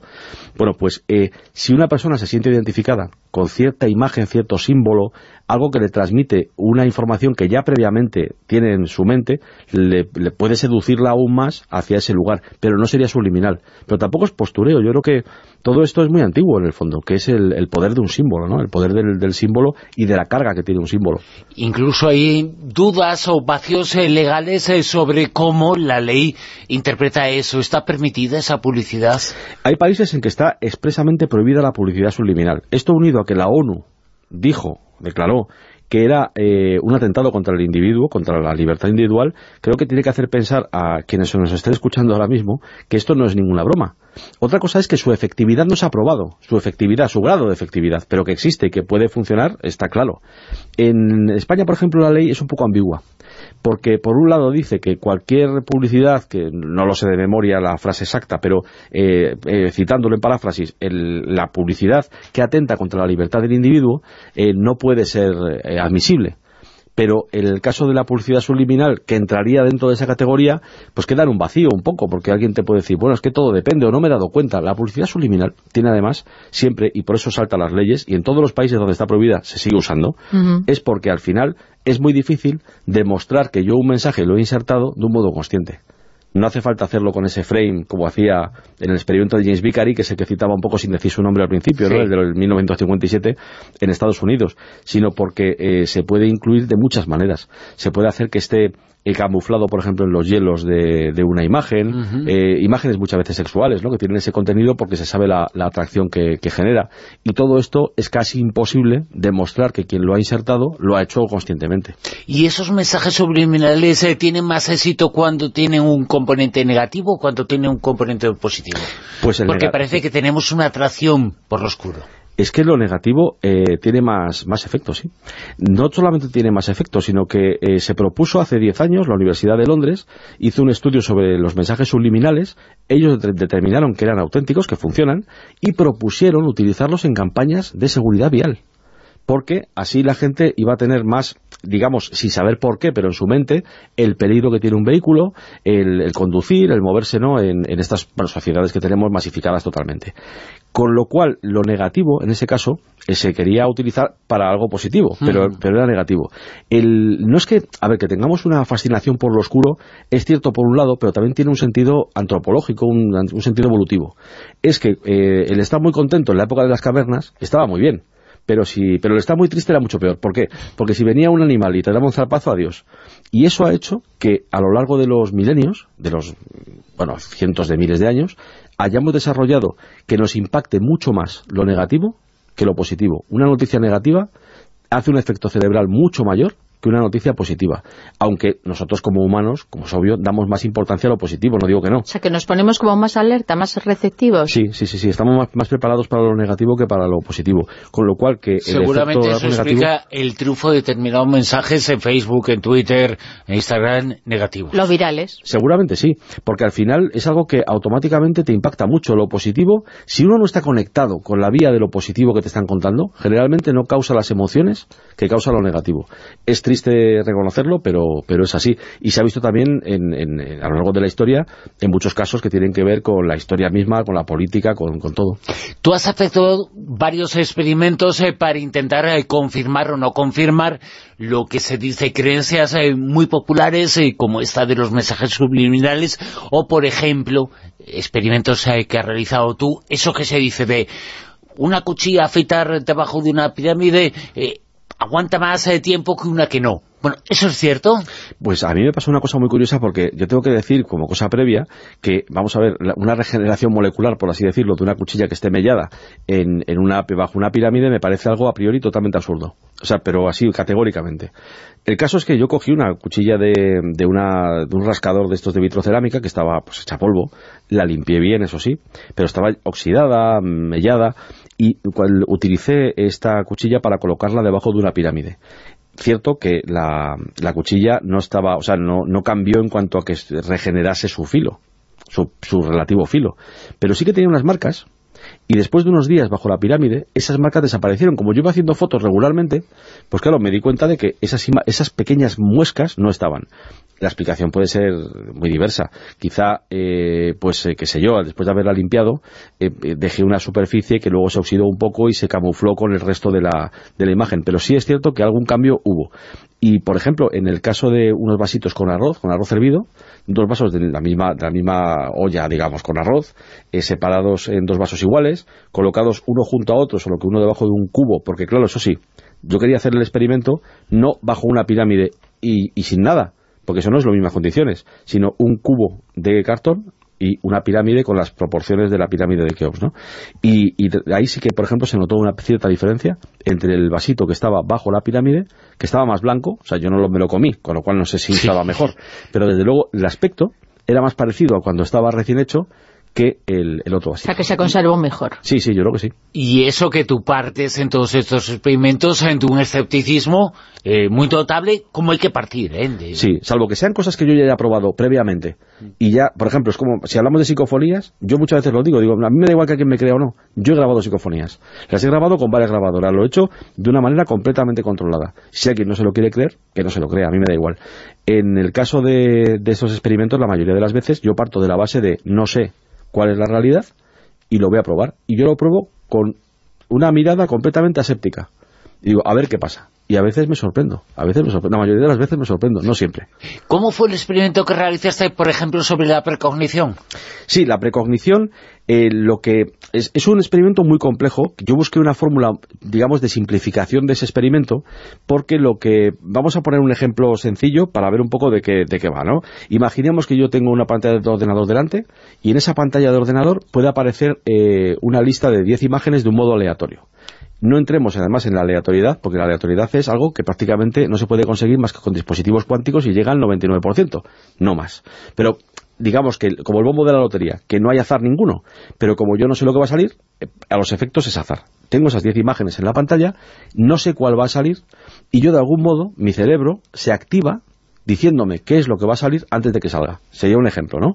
O eh, esa sensación que todos hemos tenido, yo creo, de, a lo mejor em, ante cierta situación que justamente tengamos la sensación de que va a ocurrir algo y ocurra. Algo normal, ¿eh? que conocemos, no hablo de otro tipo de fenómenos. Bueno, pues el experimento que hice fue utilizar eh, unas cartas, unas tarjetas, unas tarjetas de, cartón grandes, en las que había puesto en una una imagen sexual, una imagen teóricamente atrayente, y en la otra una imagen de unos soldados eh, asesinando o fusilando a unas personas, ¿no? Entonces esa era totalmente negativa y por supuesto debía ser menos atractiva. Eh, entonces lo que yo hacía era que alguien dijese qué tarjeta iba a salir cuando yo todavía las estaba barajando. Eran, las tarjetas las estaba recolocando sin saber cuál era cuál y la estaba moviendo y solamente elegía la tarjeta después de que la persona hubiera dicho cuál era la que creía que iba a salir. Ya digo que es una simplificación muy grande del, experimento que debería hacerse. Y curiosamente, casi todo el mundo falló, eh, pero falló también estadísticamente de un modo significativo, porque se fueron hacia el lado negativo. Y eso entronca con lo que decías, Bruno. Es que lo negativo, luego me lo explicó un amigo que es neurocientífico, probablemente, si el efecto es real, llamó más la atención que la imagen positiva que yo había eh, eh, utilizado como reclamo, entre comillas, de, para generar esa precognición. Con lo cual, ciertamente tuvo también mucho significado, porque hubo cierto sesgo, se desvió hacia, hacia el saber, o sea, en este caso, fallar, pero cuando fallas mucho, es también un acierto. Si, si yo siempre que digo un número, por ejemplo, en una moneda, cruz y sale siempre cara. O, sea, o, yo digo, cuando digo que a la sale cruz, hombre, algo raro está pasando, porque estadísticamente no puede ser. Tiene que ser más o menos el 50, sobre todo cuando se tira muchas veces. Uno de los experimentos eh, que realizaste, otro de ellos, estaba basado en algo que hicieron un grupo de investigadores que era nada más y nada menos que fabricar, eh, entre comillas fabricar, la idea de un fantasma. Bueno, ¿Qué resultados obtuviste en ese experimento? Cuando lo intentaste replicar, ¿cómo fue? Pues el caso es que yo aquí, por ejemplo, en este experimento, que tenía muchas esperanzas, porque al final, el generar un, vamos a llamarlo fantasma, no deja de ser eh, generar una energía, algo que, puede partir de la mente de los que están participando en, ese experimento. Y, como puede ser una Ouija, por ejemplo. Yo en la Ouija no creo que haya un fantasma que esté ahí, o un descarnado que se haya aparecido ahí, o que, o que esté moviendo el, o dando los mensajes. Sin embargo, sí creo en esa posibilidad de que la energía mental se proyecte. Y, bueno, pues esto que en unas tradiciones se llama tulpa, en otras egregor o, ¿no? o egregor, pues eh, pensé que iba a ser más efectivo y lo hice con eh, tres personas más eh, los cuatro que nos juntamos era, somos ingenieros. Entonces, los otros tres además no tienen ninguna relación con mundos te iba a decir que si, que si había alguno que a lo mejor era un poco más sensitivo, que había en su momento experimentado alguna sensación que pudiera parecer que tiene más posibilidades de generar esa energía que tú dices. Yo les pregunté, porque quería saber también qué, opinión tenían. Y la verdad es que sí, hubo un caso, uno, uno de los participantes había hecho una ouija hacía muchos años y había empezado a oír unos golpes en la pared en una casa que sabía positivamente que estaban solos, eh, los que estaban haciéndola, y la verdad es que lo pasó muy mal, ya no quiso volver a hacerla nunca, ¿no? Entonces, él, él al menos sí que acepta que, eh, bueno, pues estaban en una situación en la que podían pasar cosas, o que hay situaciones en las que pueden pasar cosas, eh, pero, pero solamente en ese caso. Y lo que sí que me parecía interesante o importante era que fuesen personas que estuviesen dispuestas a hacer el experimento en serio. O sea, yo no pido que nadie crea nada, yo, mismo no me lo creo, pero lo dejo de creer, sí que no, sino que lo hiciésemos completamente en serio. Eh, Fueron imparciales, objetivos. Eso es, totalmente pasará objetivos. Lo que pasará. Eso es, y, y, que, y, por ejemplo, de hecho, a veces oían golpes, y entonces a lo mejor alguien decía, no, mira, esos son los vecinos de no sé qué. Bien, todo quedaba, digamos, hecho.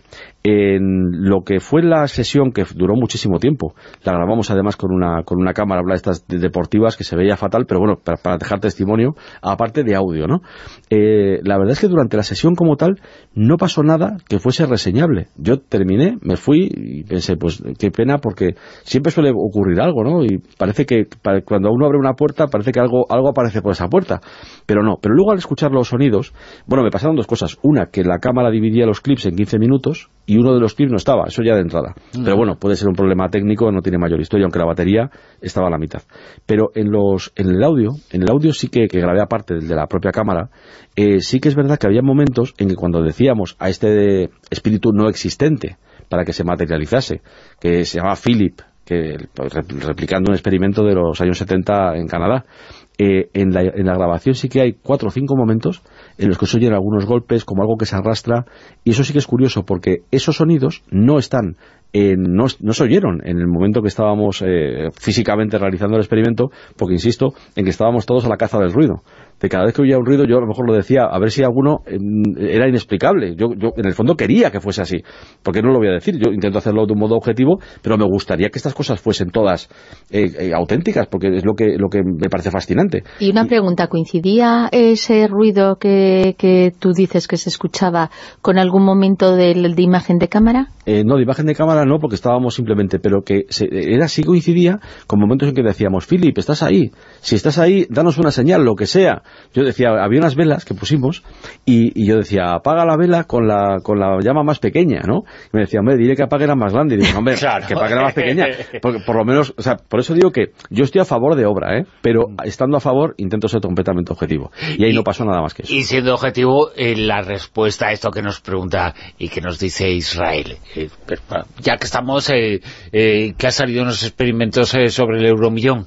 Pues sobre el euromillón, la verdad es que es difícil. Lo que, sí lo que sí puedo decirle a Israel es que en el bombo de la lotería no existe ningún azar. Si conocieses exactamente las condiciones que determinan el peso de las bolas, la posición inicial, el giro del bombo, se podría predecir lo que va a salir.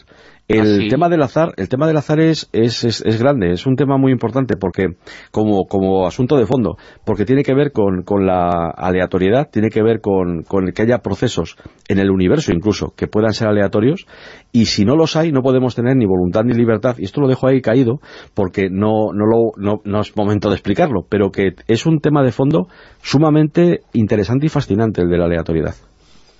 O sea que es más bien mucho cálculo a lo mejor. Eh, en principio hay cosas que son cálculo puro. El pombo de la lotería es cálculo. Si, por ejemplo, en las partículas muy pequeñas, que, donde tiene ámbito de acción la mecánica cuántica, hay o no azar, es algo que no podemos saber por principio de indeterminación de Heisenberg, pero no lo podemos saber. Pero tampoco podemos decir que sí o que no. Einstein, por ejemplo, pensaba que sí, o sea, que, no había azar. Eh, Heisenberg pensaba que sí. No lo podemos saber.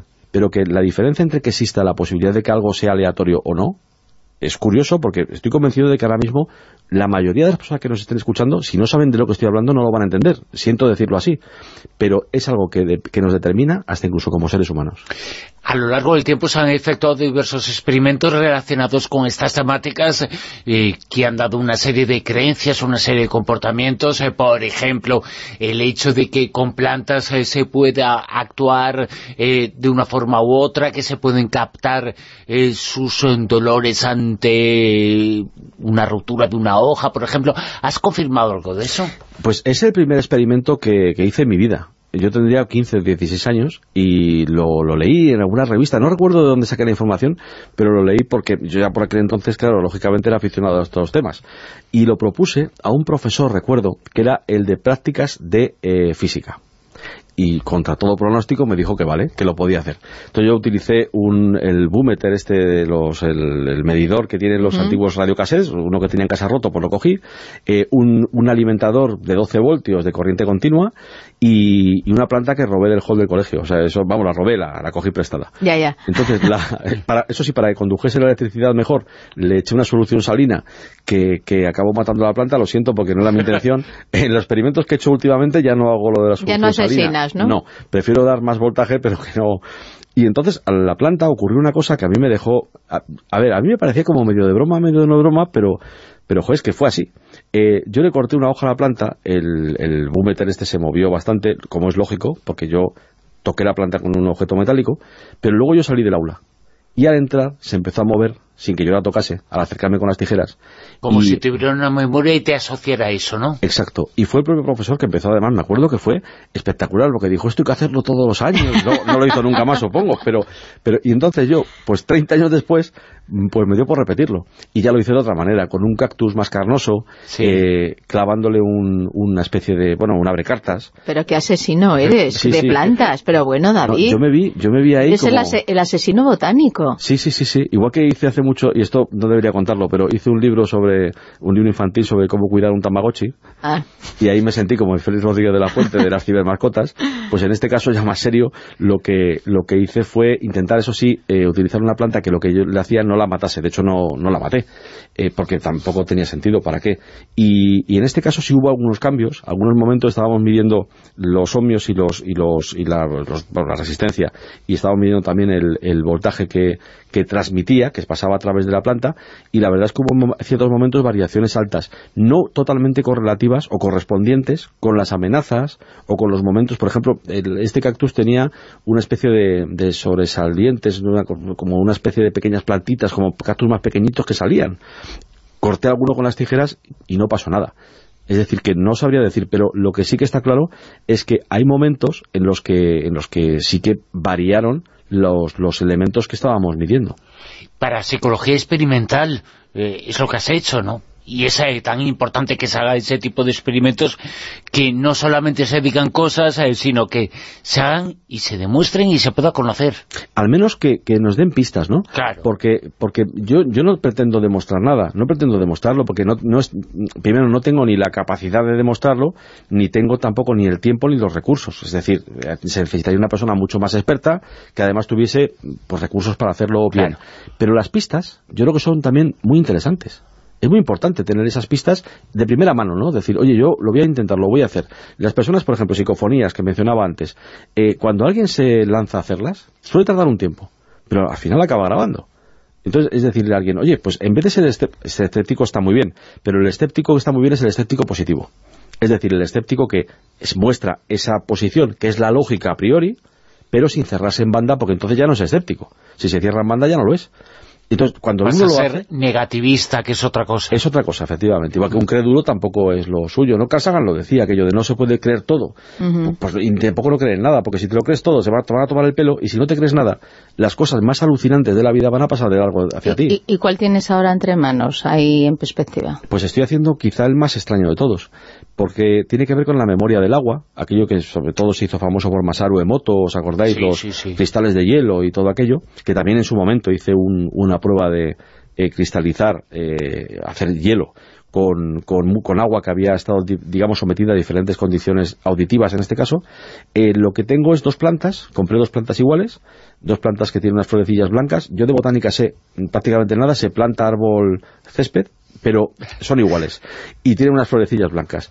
Y entonces eh, a una de ellas le puse una etiqueta con el más con el, para yo distinguirlas y otra con un menos y lo que hago es que a una la someto a música de Beethoven y a buenas palabras y la riego con agua que también ha estado sometida a música, vamos a decir, eh, eufónica y a la otra lo que he hecho es eh, insultarla, transmitirle cosas negativas y regarla con agua y también a la propia planta ponerle sonidos disfónicos, o sea, sonidos de tipo taladradoras y cosas así que son... No a la torturas directamente. La tortura un poco, sí.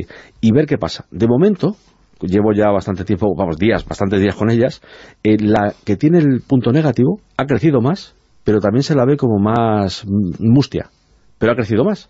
Entonces es, es un poco desconcertante, la verdad. ¿Y la otra? La otra está muy bien, o sea, está más pequeñita, pero pero está muy lozana, o sea, las hojas son las flores son más blancas. Está pequeñita pero matona, la otra está grande pero débil. Pero como es, que, es que las chiquititas son muy monas. Pues ahí está, el tamaño no importa en este caso, parece ser.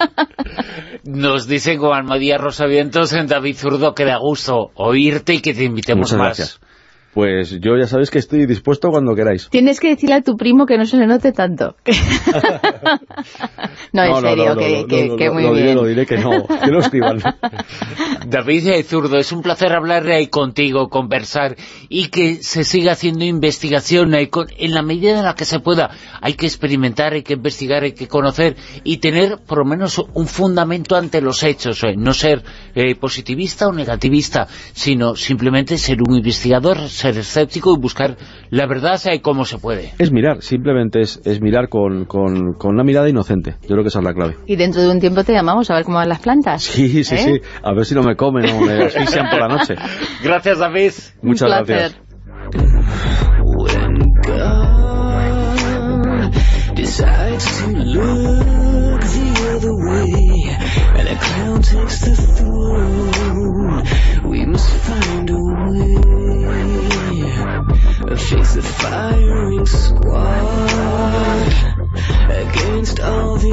La rosa de los vientos en onda cero. Respirar para sacar la voz, despegar tan lejos como un águila veloz.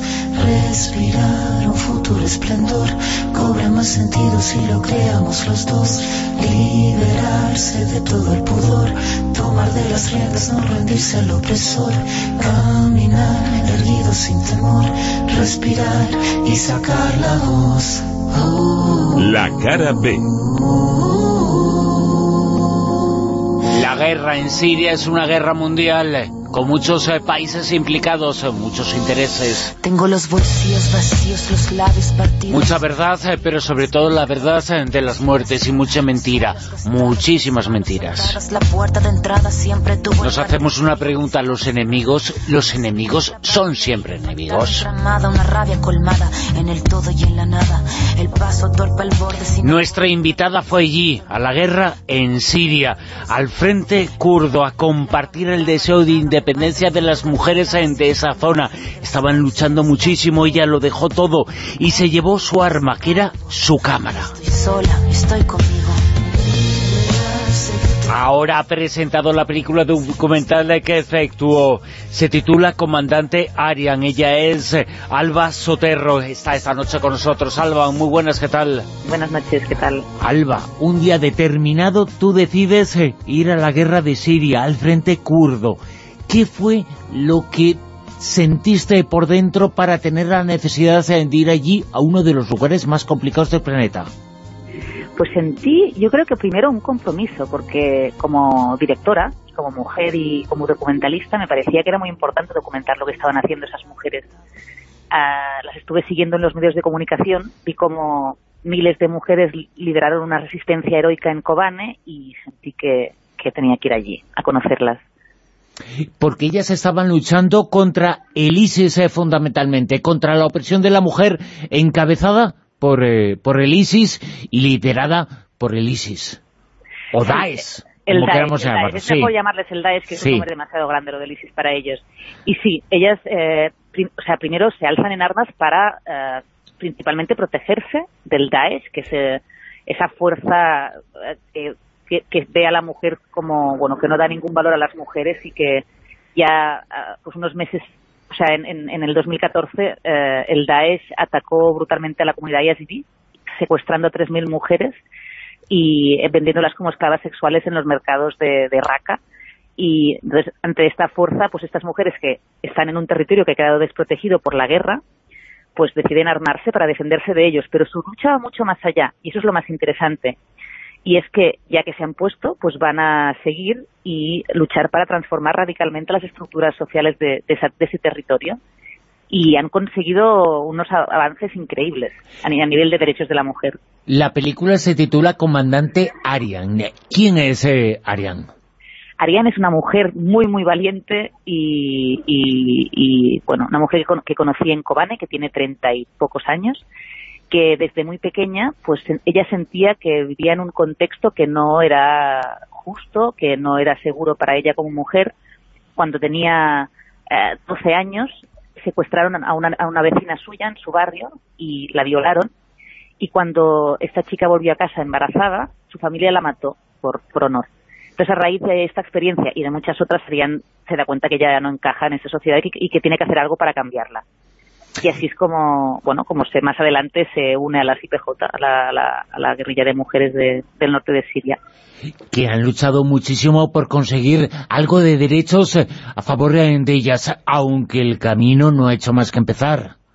Exactamente. Ahora mismo allí han conseguido instaurar un sistema mm, político nuevo que se llama el confederalismo democrático, que tiene a la figura de la mujer y, el, y, el, y a la emancipación de la mujer en el centro de los cambios políticos. Entonces, por ejemplo, una cosa muy importante que han conseguido ya es la paridad política absoluta. Y lo han hecho de una forma muy fácil. Lo que han hecho es duplicar cada cargo político. Entonces hay una, un hombre y una mujer para cada cargo político. Y así han seguido con muchas otras medidas revolucionarias que han cambiado radicalmente la, la, pues el estatus de la mujer en la región. ¿Cómo ha sido el día a día que tú has vivido allí? Pues ha sido, buah, eh, ha habido de todo. Hay una parte del, de la película que está rodado en, el en pleno frente de guerra, Entonces la vida en el frente es difícil de explicar, es ah, ah, hay una parte que es muy tranquila y como de una tensa calma en la que no pasa absolutamente nada, simplemente estás allí esperando. Y luego de repente en un momento se puede girar todo y estás en medio de un follón exagerado y, tienes que, pues, bueno, eh, pues cuidar para que no te pase nada. Y la parte más interesante de la experiencia es ver cómo la forma de vida en, en, esos lugares, tanto cuando estábamos en el frente como después cuando acompañarían, después de que fuera herida, eh, la vida es muy colectiva, eh, dormíamos todas juntas, comíamos juntas del mismo plato y había una sensación de sororidad entre nosotras y de, y de, y de amistad muy bonitas pero llama muchísimo la atención el hecho de que eh, en la película, en tu experiencia lo has eh, vivido ahí en el Frente Kurdo, a veces los que tenían que ser y los que se declaraban eh, amigos aliados vuestros eran los que os estaban bombardeando en ocasiones. Llama la atención, ¿no? Que, que igual quien dice que es bueno y quien dice que está en un lado, igual no hay que creerlo siempre. No, lo que fue muy, para mí fue muy sorprendente. Para ellas no, ellas ya sabían que, que, el Estado turco es un Estado que tiene una guerra abierta contra ellas porque considera a los kurdos y a las kurdas como terroristas estén donde estén.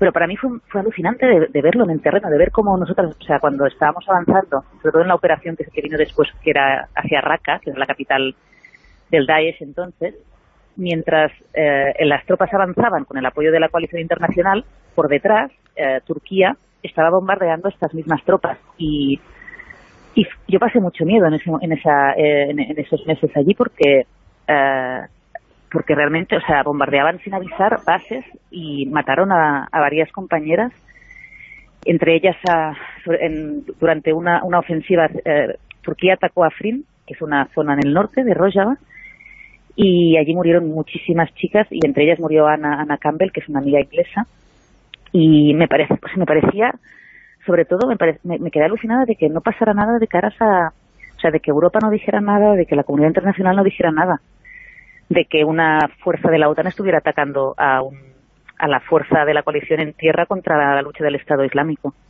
Llamó muchísimo la atención. Parece que a Turquía por un lado, a la coalición internacional por otra, y que decir a, a Daesh, eh, pero a muy pocos eh, les interesa el hecho de que el Kurdistán sea un país y que la gente eh, tiene que tener sus fronteras y su mundo en el que vivir.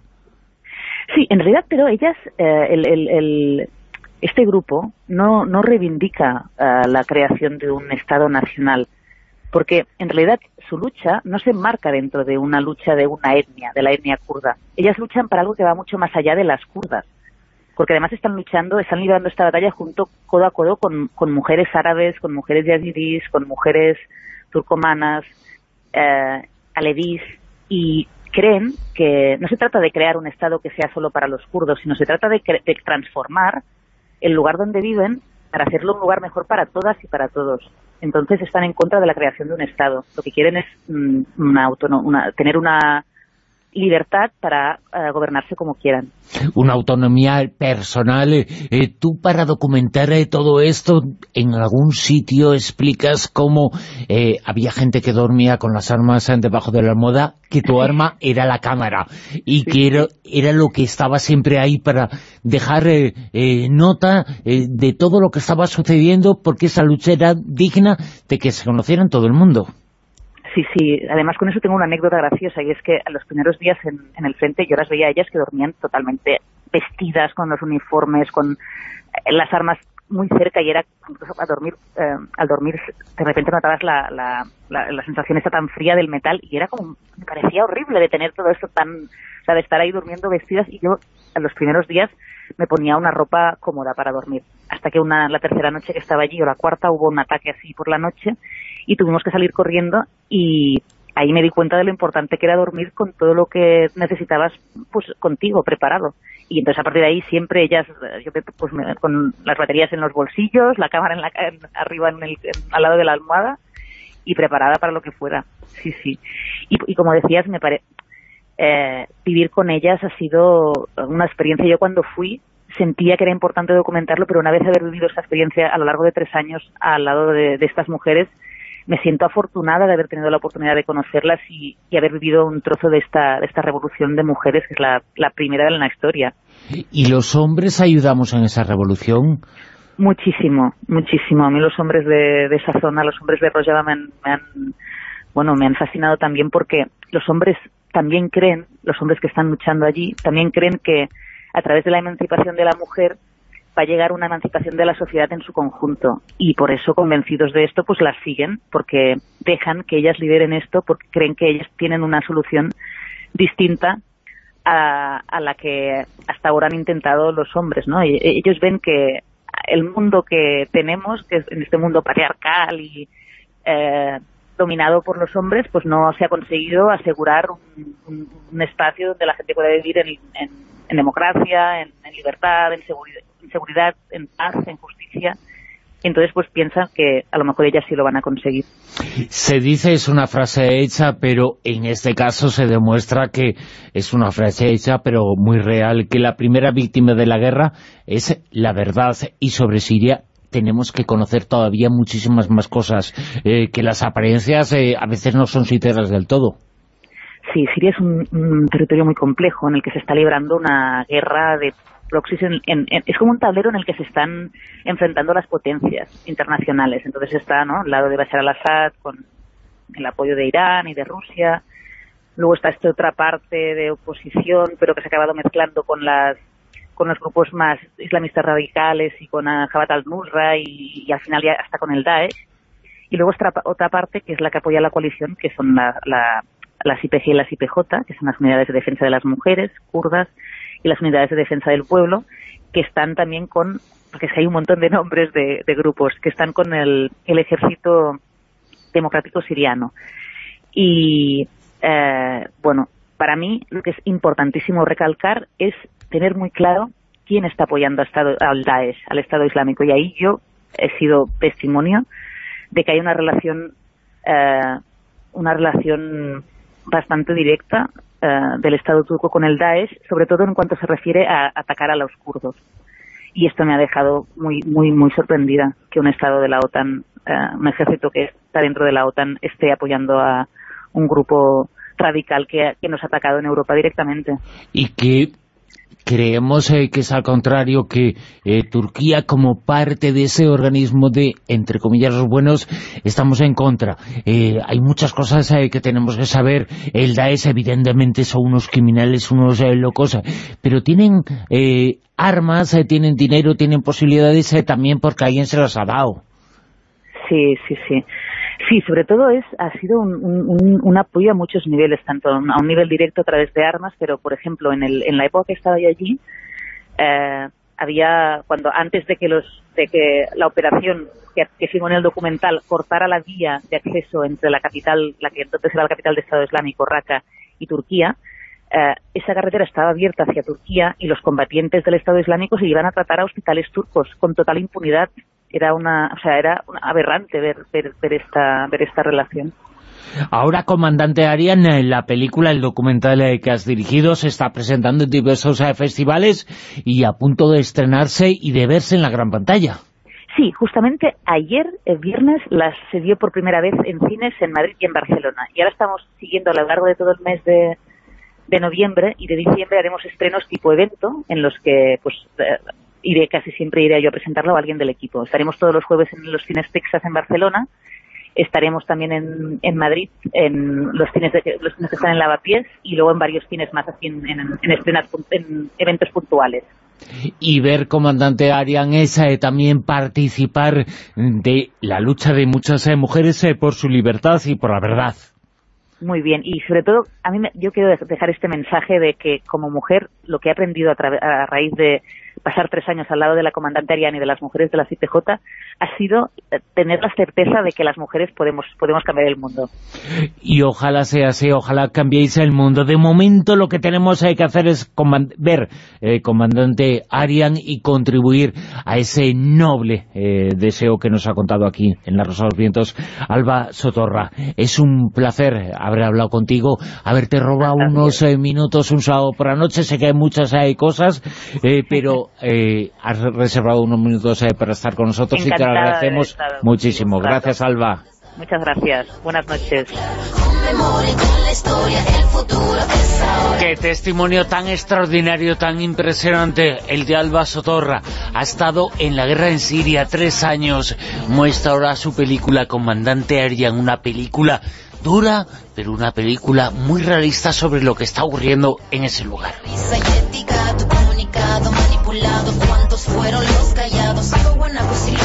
Y callados han sido sobre todo los testimonios eh, de las eh, mujeres eh, como comandante Arian, pero gracias a trabajos como el de Alba Sotorra se conocen un poco más.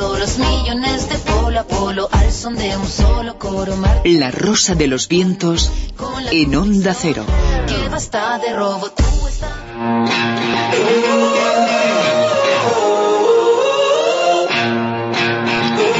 Ir resolviendo ya cuál era el personaje oculto de esta noche, el grupo oculto, el personaje que no hemos eh, dicho, aunque han opinado muchas personas, eh, sobre cuál podía ser ese personaje, ese grupo oculto de esta noche. El grupo oculto y para algunos también un grupo de culto, porque hay gente muy seguidora que a lo mejor para ellos es un grupo de culto. Bueno, pues vamos a ir recordando quiénes teníamos. Por ejemplo, Arctic Monkeys. Pues Arctic Monkeys es la banda más joven de las tres, comenzando su andadura musical en 2007, o sea, prácticamente hace nada. Las Spice Girls, pues las Spice Girls están de plena actualidad, ¿por qué? Porque aunque se retiraron en 2008, si no contamos el pequeño escarceo de los Juegos Olímpicos en Londres en 2012, pues resulta que ahora dicen que vuelven que el año que viene vuelven, no te asustes. Eso es lo que dicen. Además están estupendas, ¿eh? se conservan muy bien. Eso sí, Victoria Beckham dice que con ella que no cuenten, que ella está ya en, en otro mundo y está encantada de la vida. pero, otro mundo. pero ahora mismo vamos a escuchar quién es el grupo británico del que estábamos hablando durante toda la noche.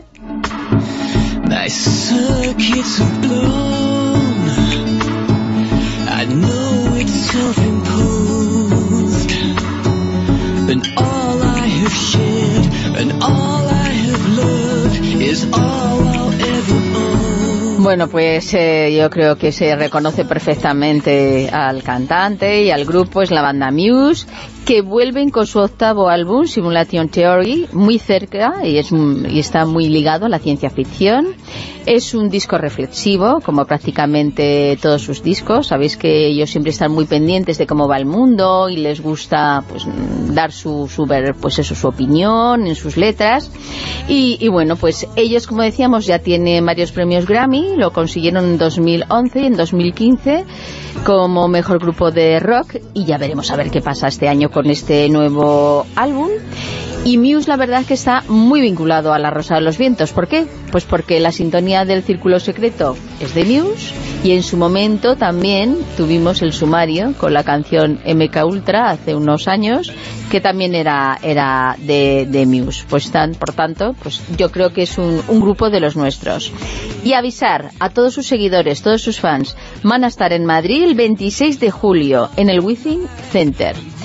¿Y quién ha sido el ganador o ganadora el 26 de julio, ¿eh? Tomad sí, nota, sí, sí, no para que no os quedéis sin entrada. El 26 de julio, que estamos ahora mismo en noviembre. ¿Quién ha sido el ganador o ganadora de esta noche? Pues le ha enviado eh, su correo a rosa.vientos.es y el ganador es Cristóbal, desde Cangas de Narcea, en Asturias. Y él sabía que era la banda inglesa fundada en 1994, Muse, y que habían ganado varios Grammys.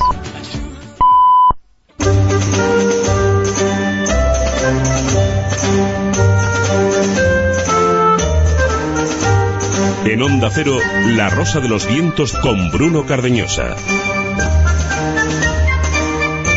Si hay algún despistado que se ha enganchado un poquito tarde, os recordamos, esto es La Rosa de los Vientos, estáis en la sintonía de Onda Cero Radio, La Rosa de los Vientos eh, todos los sábados, entre la 1 y las 4 de la madrugada, y los eh, domingos eh, por la noche, madrugada de lunes, entre la 1 y media y las 4 de la madrugada, La Rosa de los Vientos. Una etiqueta, un hashtag en el Twitter, Almohadilla Rosavientos. Señales del fin del mundo en esta última hora de programa. Os vamos a contar cuáles son los ríos eh, más sucios del mundo. Aquellos eh, ríos eh, que riegan de plásticos y de muchas otras porquerías a los mares. Seña será en Señales del Fin del Mundo con Javier Sevillano, en una hora de programa en la que también tendremos Callejón con José Manuel Esquivano, Juicio la Historia con Ana María Vázquez Oiz, con ella vamos a hablar de la Cruz del Diablo, y en unos instantes de la Esperanza de Vida será con Mado Martínez en Eureka.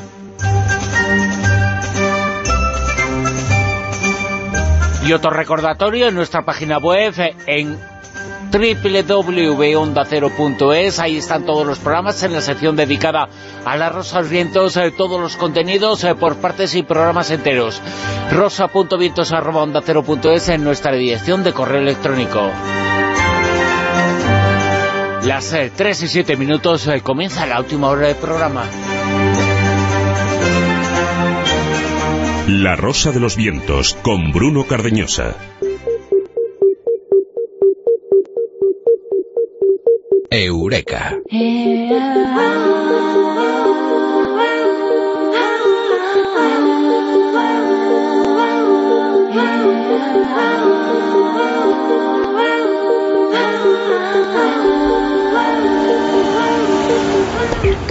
Dentro de 25 años en España vivirá la gente más longeva, la gente con mayor esperanza de vida. Lo dice un estudio científico. Un estudio científico sobre el que hablamos esta noche en Eureka con Mado Martínez. Eh, Mado, muy buenas, ¿qué tal? Buenas noches, muy bien. Pues aquí optimista porque, oye, vamos a vivir bastante hasta San Junipero y más allá. O sea que, bien. ¿Cuánto país con mayor eh? esperanza de vida. ¿Cuánto viviremos? ¿Cuál será nuestra esperanza de vida en hacer según este trabajo? Pues eh, dicen que vamos a vivir 85,8 años, que es tres años más superior a la media actual, pero los mejores pronósticos incluso apuntan a que puede que vivamos 87,4 años. Eh, vamos a ser el líder mundial, el país con más esperanza de vida de todo el mundo. Ya llevamos cuatro años, además, encabezando las listas de, junto a, bueno, cuatro años más, más años creo yo, eh, junto a Japón, Suiza y Singapur. Nosotros estamos en el cuarto puesto, por encima están Japón, Suiza y Singapur. Y este estudio lo ha hecho la Universidad de Washington, se ha publicado en la revista The Lancet y ha sido financiado por la Fundación Bill Gates y Melinda Gates. Es un estudio que nos habla sobre lo que viviremos eh, los españoles. Es un estudio Cuéntanos eh, cómo se ha realizado y cómo se ha llegado a esa conclusión. Pues mira, eh, los investigadores del Instituto para la Métrica y la Evaluación de la Salud han considerado unas cuantas, eh, unos cuantos factores a la hora de llevarlo a cabo. Lo primero que han tenido en cuenta son las 250 causas diferentes de muerte a partir del proyecto Carga Mundial de la Enfermedad que ya tenía la, Organización Mundial de la Salud, la ONU. Eh, luego han tenido en cuenta los 79 factores protectores y de riesgo para la salud, han tenido también en cuenta las tendencias sanitarias de los casi 200 países, 200, casi 200 países analizados entre los años 1990 y 2016. O sea, llevan años haciéndolo y no paran de hacerlo. Y eh, han considerado múltiples escenarios, que es el pronosticado, que es ese que hemos dicho, ¿no? Por ejemplo, pues el que nos da 85,8 años y luego peor escenario mejor escenario. Nuestro mejor escenario es que viviremos 87,4. Claro, todos estos datos se actualizan constantemente de una forma continua. Es eh, una labor y un esfuerzo casi titánico, pero, pero ahí está y sirve para muchas cositas. ¿Quieres saber para qué? Por ejemplo, ¿para qué? Bien, pues este estudio eh, lo que hace es predecir la esperanza de vida hasta el 2040, ¿no? Lo hemos dicho, pero ¿por qué? Porque quiere saber qué pasa, qué es lo que está pasando ahora y qué podría pasar. Entonces, eh, si anticipamos qué es lo que pasa y qué es lo que podría pasar, se pueden planificar medidas sanitarias más efectivas, que es lo que, lo que pretenden un poco en definitiva, ¿no? Lo que no dice este estudio es eh, las causas por las que un país tiene determinada esperanza de vida. Esperan poder averiguarlo de una manera u otra al final con tanto dato y tanta métrica, pero no es lo que dice y es, es un misterio, ¿no? Un poquito ahí, queda difuso, ¿no? No son las causas, sino el qué pasa y qué podría pasar simplemente, ¿no? Y eso es lo que este estudio pretende. Un estudio que pretende explicarnos eh, eso, los eh, beneficios que puede tener eh, para la sanidad pública, saber y conocer el hecho de que vayamos a ser, ya lo somos, ¿no? Pero que lo vayamos a ser eh, todavía más, más eh, longevos. Un estudio que tiene que despertar la envidia de mucha gente. Claro, todo el mundo se está preguntando ahora mismo qué tenemos los españoles, porque claro, el estudio dice qué pasa y qué podría pasar, pero como te he dicho, pues no ahonda en las causas, ¿no? Y Christopher Murray, que es el director del instituto y líder del estudio, eh, mm, dice que, bueno, hay que tener en cuenta que los mayores riesgos para la salud del futuro un futuro próximo estamos hablando, ¿vale? Son, por orden, el tabaco, el alcohol, la glucosa alta en ayunas, en sangre, la hipertensión arterial y la obesidad. Entonces es lo que dice que, España eh, lo llevamos bastante bien todo esto, que podríamos mejorar en lo del tabaco, que parece que todavía lo llevamos un poco mal, pero que eh, lo llevamos bastante bien. Y que además la dieta es un factor clave y que en eso aventajamos al resto de países, porque, bueno, eh, tenemos una dieta buenísima, la dieta mediterránea, España es el país además que más pescado consume de toda la Unión Europea y como sabemos una mala dieta se asocia a pues más riesgo de obesidad, más riesgo de cáncer, más riesgo de enfermedades mm, cardiovasculares, de diabetes, etcétera. De hecho, en Estados Unidos, donde comen muy mal, eh, la esperanza de vida es de 78,7 años, come fatal. Y ellos están en la posición 43 ahora mismo del ranking y dicen que van a bajar a la posición 64 en el ranking. Fíjate, es una de las primeras potencias del mundo, de las más modernas, las más desarrolladas y no está entre los primeros eh, puestos. Los estilos de vida son fundamentales para el tema de la esperanza de vida y tiene que ver muchísimo con las enfermedades cardiovasculares que en España comparación con el resto de países, no tenemos una tasa tan elevada. Y también hemos reducido drásticamente el tema de las muertes de tráfico gracias a todas estas campañas de concienciación y todo esto. Pero como yo decía, esto son predicciones. Es decir, eh, pueden pasar muchas cosas. Pueden venir recesiones económicas, pueden venir guerras, pueden pasar epidemias. Imagínate, España, además, es el país que más antibióticos consume y tenemos un problema de resistencia grande y sabemos que se están muriendo personas ya por enfermedades eh, infectadas por bacterias resistentes a los antibióticos en los últimos años. Pero bueno, siguen estando ahí. Y, demuestra este trabajo que no solamente en la fuerza económica, ese detalle y ese dato que nos dabas es muy importante. El país más rico del mundo, el número uno, es el país cuarenta y pico en la esperanza de vida.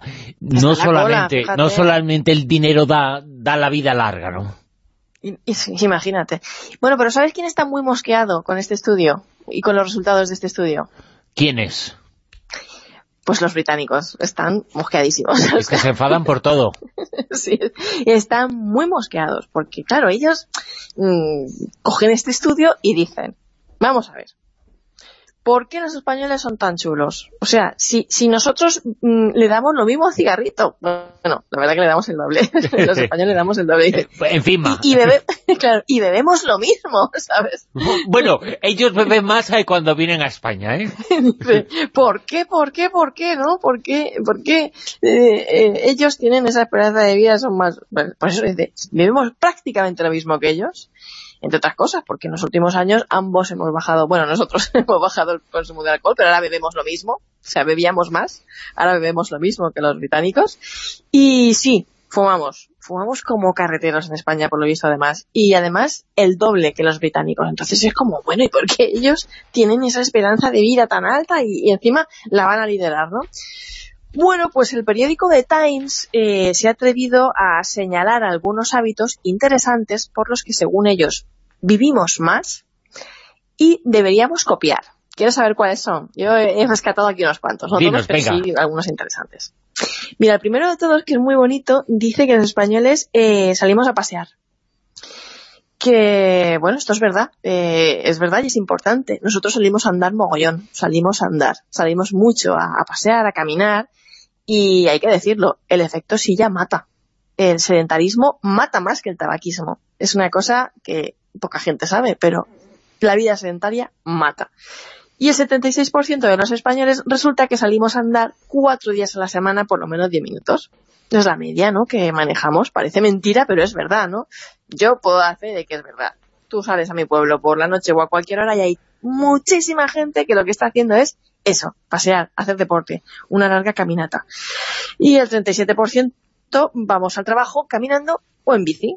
Ese sería uno de los factores. Otro de los factores que ellos dicen es la dieta mediterránea, claro, porque mm, la dieta mediterránea eleva la esperanza de vida, protege contra la contaminación, comemos frutas, verduras, legumbres, aceite de oliva, pescado, ya lo hemos dicho, somos el país de la Unión Europea que más pescado consume. Y un dato, solo el 20% de los españoles come productos ultraprocesados, ¿no? Según un estudio que ha hecho la universidad, bueno, un, estudio que se ha hecho en, Brasil.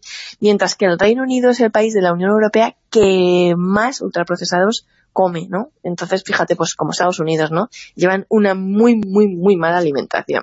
Otra cosita que hacemos según ellos y que es buena es la siesta.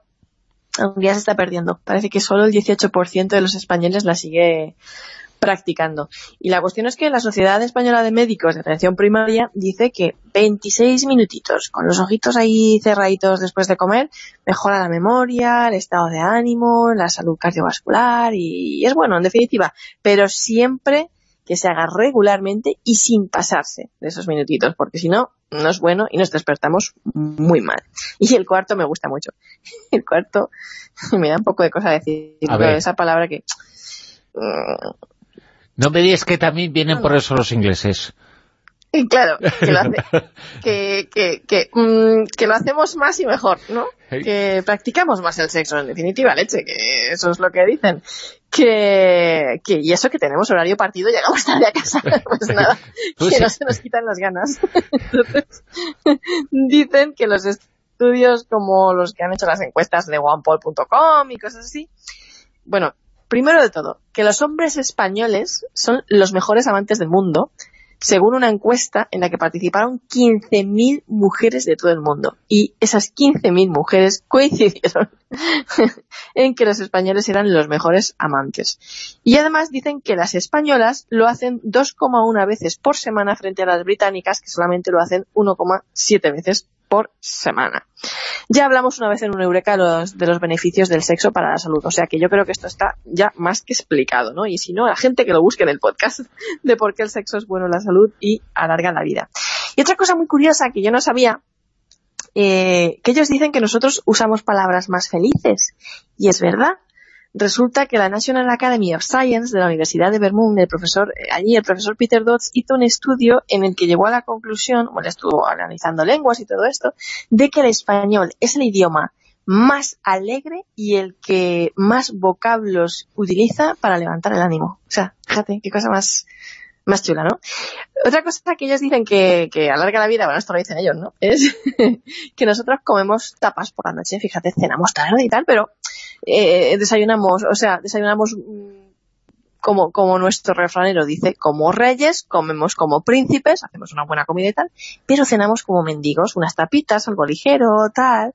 Y bueno, ya lo dice también nuestro refranero, que de grandes cenas están las sepulturas llenas, ¿no? Entonces ellos dicen, ellos como parece que cenan así, pues alguna cosilla ligera y tal, por la noche, no se pegan ese atracón y tal, pues también será bueno. Pero a mí, Bruno, se me ha ocurrido otro motivo más por el que los españoles, a diferencia de los británicos, tenemos más esperanza de vida. ¿Quieres saber cuál es? ¿Cuál? Pues que nosotros sabemos usar los balcones de los hoteles. Ah, eso es muy bueno, ¿eh? Obviamente, o sea... Ellos lo saben usar, pero los usan mal. Claro, cielo, es que cualquiera se daría cuenta de por qué vivimos más. Y bueno, en definitiva, esto es un poquito el, tema de, este estudio y, las conclusiones a las que ha llegado y por qué están tan mosqueados los británicos. Y una de las cosas, eh, todas esas eh, que nos explicas es... Eh, ¿Por qué los españoles vivimos más y vamos a vivir más? No es solamente capacidad económica, es muchas otras cosas. Es algo que se puede resumir que la longitud de la vida es importante, pero evidentemente lo es la calidad de la vida que trae muchas cosas y además se está investigando mucho en ese sentido. Claro, eh, la calidad de vida ¿no? de, las personas es tan importante como la esperanza de vida o más, diría yo, porque ¿para qué te sirve vivir más años si los pasas mal o no tienes calidad de vida? ¿no? Y, y creo que este es un tema importante porque hay muchísimas enfermedades crónicas que no tienen cura todavía a día de hoy con las que hay que convivir. Y creo que todos los estudios y todas las iniciativas y todos los encuentros que se realicen pues para intentar que personas eh, con este tipo de enfermedades tengan una mejor calidad de vida son excepcionales. Y esta semana tenemos uno de estos encuentros que además se va a retransmitir por streaming en todo el mundo y lo ha organizado Linkem, que es una asociación para el estudio de la esclerosis múltiples y es esclerosis múltiple Link, ¿no?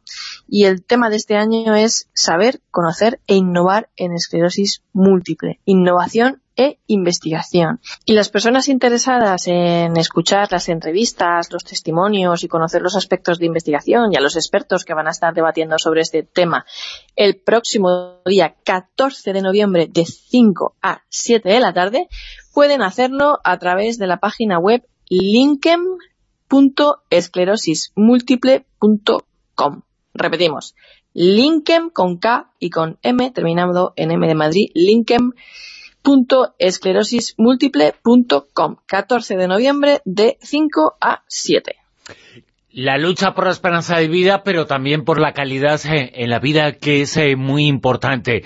Eh, quienes tengan una enfermedad crónica, Amado, lo que tienen que tener es una vida absolutamente digna y que puedan hacer las cosas que em, de otra forma no la pueden hacer, eh, pero que gane esa calidad eh, de vida que también va a ser muy importante en lo que vayan a vivir en el futuro.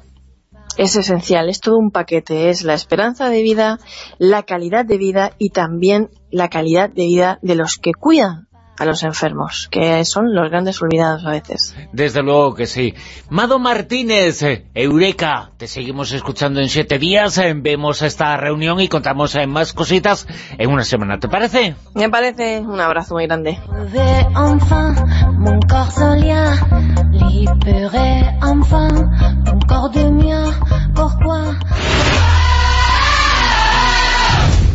La Rosa de los Vientos en Onda Cero.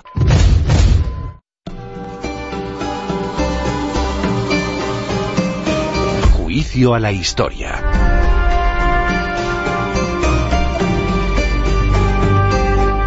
Y esta noche en Juicio a la Historia vamos a hablar de la cruz de los caídos, perdón, de la cruz del diablo. Y ahora vais a saber eh, por qué tiene mucho que ver con la historia de la que hablamos aquí, junto la profesora historiadora Ana María Vázquez Ois. Ana, muy buenas. Buenas noches, Carpe Diem. ¿Qué diablesa viene? Bueno, traigo diablos por todos los lados, porque yo quería hablar de una cruz del diablo. Y, hay muchas. Bueno, pues si me descuido tengo que para escribir un libro. Y en España hay una en cada esquina.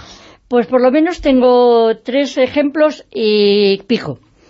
Digo el pico porque uno no es la cruz del diablo, sino que es la cruz de, del fantasma, y encima tengo un fantasma suelto por ahí. muy bien. ¿Ah, sí? Muy bonito, precioso. A ver, a ver, cuenta ese primero. Pues cuento, el, el, el, que más me gusta a mí, porque es la de la que... O sea, que sí nos vas a hablar de la cruz de los caídos. Del diablo. Ah, digo por, por, fantasma. La, la, la, de los caídos es como se te caiga la cruz encima y ver la que te montan. Pero que yo tengo muy, mucho respeto porque he vivido en pueblos de hace eh, pues 60 años, cuando no existían todas las tecnologías de ahora, oíamos mucho la radio y cuando no existía Radio Andorra, fijaros, en un pueblo perdido de Cuenca, y lo que había eran los cuentos y las historias alrededor de la lumbre mientras se desgranaban pues las judías o el maíz en invierno. Con lo cual, y claro, entrando, eh, ibas de casa en casa para reunirte eh, para estas cosas. Y pasabas los pueblos sin alumbrar, con el frío, en lo que es el ruido por las noches del viento y cerca del cementerio, que se te ponían los pelos de punta. Entonces, todas esas historias las he vivido yo de pequeña, porque no teníamos tele ni tonterías como las que hay ahora. Y en Cuenca he vivido y conocí, y conozco, porque existe todavía, la Cruz del Diablo, que es una leyenda preciosa. Está, eh, ¿Conocéis Cuenca? Mm. Bueno, pues en la parte de abajo, o sea, bajando de la Plaza Mayor, bajas a las Angustias y al lado está el convento y en, en, la parte de fuera hay una cruz que hay una mano y en esa mano, en la cruz, en relieve, te dicen que es la mano del diablo. ¿Por qué? Pues porque mm, aunque la, la, la, ermita de las angustias pues está erigida eh, parece del siglo XIII, luego ya en el siglo XVIII y tal, está la leyenda de Diego y Diana. Diego era un mozo, hijo del oidor de la villa, era mentiroso, pendenciero, bravucón, jugador, ligón, vamos, como el don Juan Tenorio, pero en Cuenca. Y era, eh, conoció una chica muy guapa, muy guapa, muy guapa, muy guapa, muy guapa, mejorando lo presente, Silvia, y eh, pues nada, que quiero ligar contigo, que no me dejo, que si te dejo, que no sé qué, que cuando quedamos, y ella le cita la noche de difuntos que ya no sé qué día es, porque como llevamos con tanto Halloween, debe ser el 31, el 1, no sé si es la de todos los santos, no sé Del 31 al 1 yo creo que es. Yo que sé, porque la de los difuntos es el 2, yo creo que la semana, en realidad, en que están los muertos revueltos es todas las semanas, es de, eh, además es tanto el año, o sea, ya, pero en fin, que corramos un estúpido velo. Total, que empezaron a ligar, había una tormenta espantosa, increíble, y cuando el chico fue a meterle la mano por debajo de la falda, subió la falda y que, es, que, que, vio una cosa muy rara, una pezuña de cabra. el diablillo estaba por ahí. Un diablajo. Vamos, le iba, a tocar lo suyo y se la llevó, ¿eh? se, se la cabra de la legión, vamos. Total. Pezuña peluda encima, Que salió disparado. De ahí viene lo de meter mano. Eso. pezuña, Porque mete la mano y saca una pezuña. Eh, ¿tú eh, sabes que en la Facultad de Derecho en Madrid ya la habrán quitado, claro, con lo de la modernidad y los plásticos, pero había una frase que ponía a esclavas manumiten y a esclavos miten mano. Eso es el derecho romano. O sea, lo de manum miter no es meter en manum. Ya, ya, ya. Bueno, total, que el Diego espantado dijo, madre mía lo que me he encontrado, y huyó, se abrazó a la cruz, y claro, ya el demonio dejó lo que es el disfraz de la bella Diana, y de la rabia que le dio que no pudo coger al chaval para llevárselo al infierno y seguir ligando, pegó un zarpazo y la mano está directamente eh, en la cruz eh, y es la, la cruz que todavía podéis verla y que, bueno, pues que es una preciosidad de la leyenda aquella en aquel paisaje tan, tan espectacular. Esa es una historia en Cuenca, pero no es la única, ¿no? Bueno, eh, yo puse en internet la Cruz del Diablo y la que me salió es la Cruz del Diablo de un cuento de Gustavo Adolfo Becker que hay que ver cómo escribe el cabrito de él y el miedo que yo he pasado leyendo las descripciones de la Cruz del Diablo que eh, habla... Cuando escuchamos a Becker todo el mundo piensa en ese poema, ¿no? Eh, Volverán las oscuras golondrina en tu balcón los nidos los nidos a posar. ¿Y qué es poesía? ¿Me lo dices tú? bueno, una serie Primavera de cosas, pero, pero... Me lo dices tú mirándome a los ojos. Precioso, es una preciosidad, es un poeta romántico. hay cosas de Becker muy duras, ¿eh? por lo de la Cruz del Diablo, pues resulta que eh, lo, lo, ambienta en la colina del municipio de Belver, que está en, en la Cerdaña, y eh, cerca del Segre, y entonces eh, es un señor cuya era muy malo, muy malo, muy malo, y eh, la armadura, consiguen matarlo, en fin, por una serie de problemas con la gente de por allí, eh, consiguen matarlo entre todos, pero cobra vida eh, cuando van a, justiciar al Señor con la armadura puesta, la armadura está vacía. Entonces, era un, un señor feudal, malito, malito, malito, malito, y que eh, consiguieron, por fin consiguieron destruir la armadura fundiéndola Pero claro, cuando metían el hierro de la armadura en el, en el fuego, el fuego, el, el, hierro chillaba. Por eso, y entonces uno eh, se, se encomendaron a San Bartolomé, que dominó al demonio, era como el padre Fortea, pero en, moderno, en antiguo, que yo le decía, eres mi chico favorito, que has dominado al demonio, y decía, no lo he visto nunca, digo, papá, iba a decir... ¿cómo, sería ser pues como el padre Fortea a la antigua? Imaginaros al, padre Fortea con la cara de bueno que, es un exorcista español, eh, pero un poco mefistofélico, ¿no? Bueno, si le veis con la sotana puesta, como le vi yo en, en muñeca, me parece que estábamos... Impresiona, ¿no? Y, no, y además con un pañuelo, con cuatro nudos en la playa para que no le diese el sol, De, demonio nada, o sea, que tiene cara de, de, señor con pañuelo en la cabeza.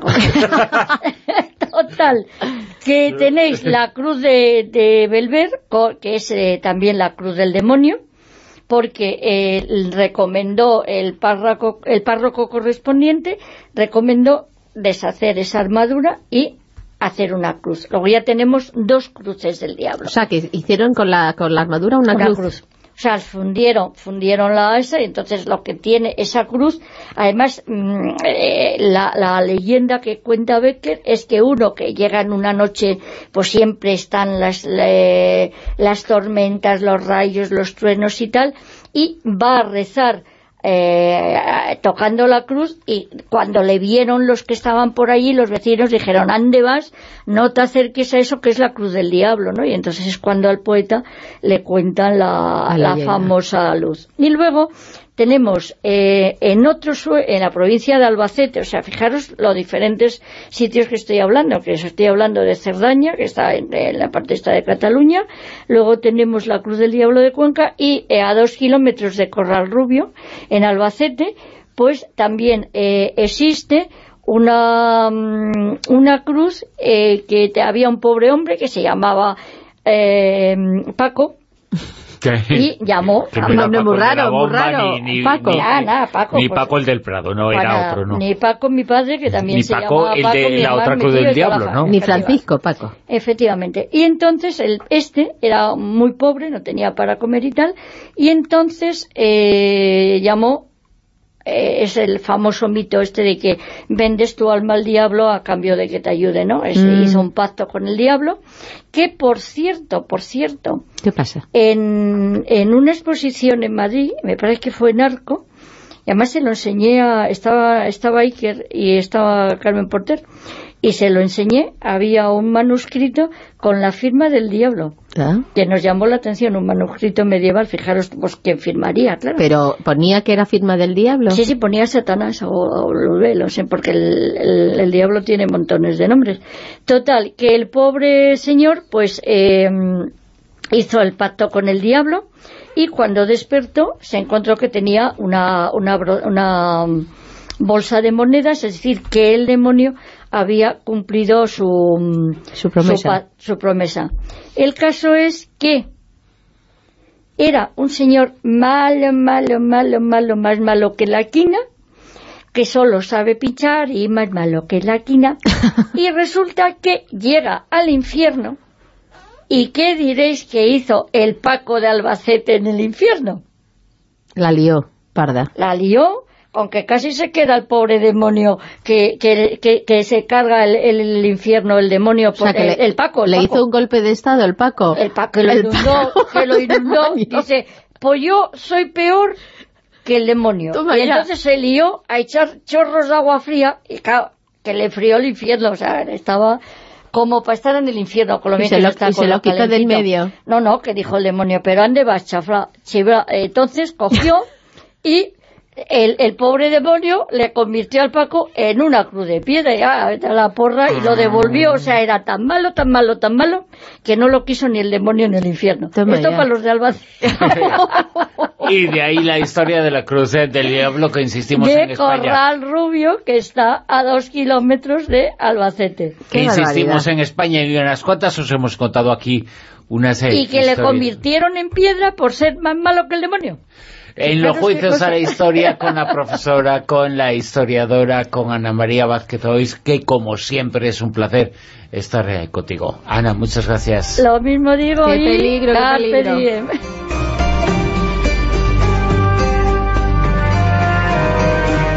La rosa de los vientos en onda cero. El callejón del escribano.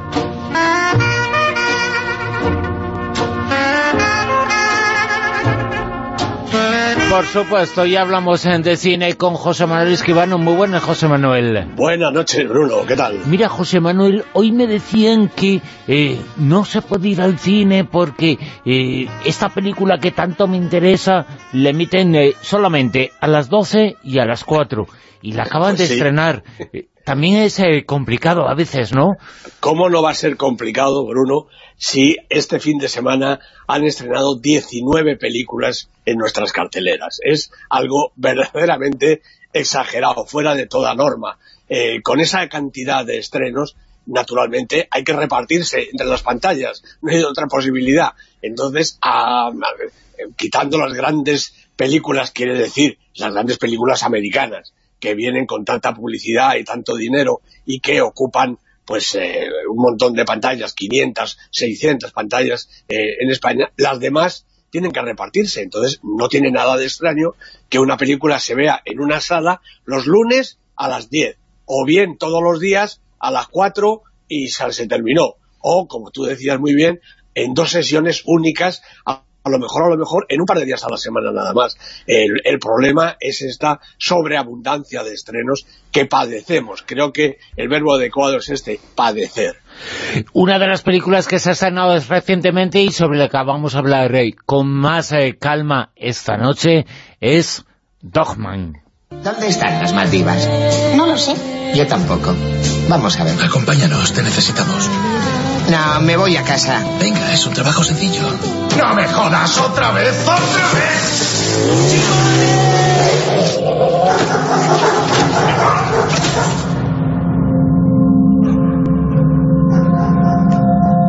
Denúncialo y a los dos meses empezaremos de nuevo. Saldrá a los dos meses y el problema será cuatro veces más grande. Está totalmente fuera de control. Soy amigo tuyo. ¿Sí o no? ¿Qué te ha pasado? No es nada. Dogman es uno de los últimos extremos. El comentario de José Manuel Escribano es el siguiente. Pues sí, vaya por delante que Dogman es uno de los más importantes y más interesantes de estos 19 estrenos de los que hablábamos. La película la ha dirigido Matteo Garrone, la producción es de Garrone junto con Jean Labadie y Jeremy Thomas, el guion de Matteo Garrone, Hugo Kitty y Máximo Gaudioso, y los protagonistas, por fin, Marcello Fonte, Eduardo Pelche y Alida Baldari. Bueno, recordemos que en 2008 Matteo Garrone sacudió las pantallas y también las conciencias con Gomorra, un puñetazo en las mismísimas fauces de la camorra que le valió el reconocimiento mundial y también el gran premio del jurado en Cannes, premio que volvió a alcanzar con Reality, su siguiente película. Después ha dirigido El cuento de los cuentos y ahora vuelve a dejarnos boquiabiertos con esta historia. El protagonista es Marcello, un modesto cuidador y peluquero de perros que vive en un barrio a las afueras de Nápoles, un escenario decadente y helador, eh, casi casi como un paisaje lunar.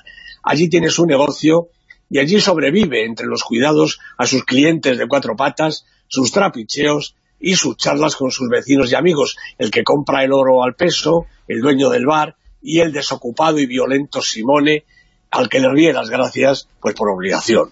La verdad es que Simone es un animal, un drogadicto furioso que termina por enredar a Marcello en un asunto más que turbio que les echa la policía encima.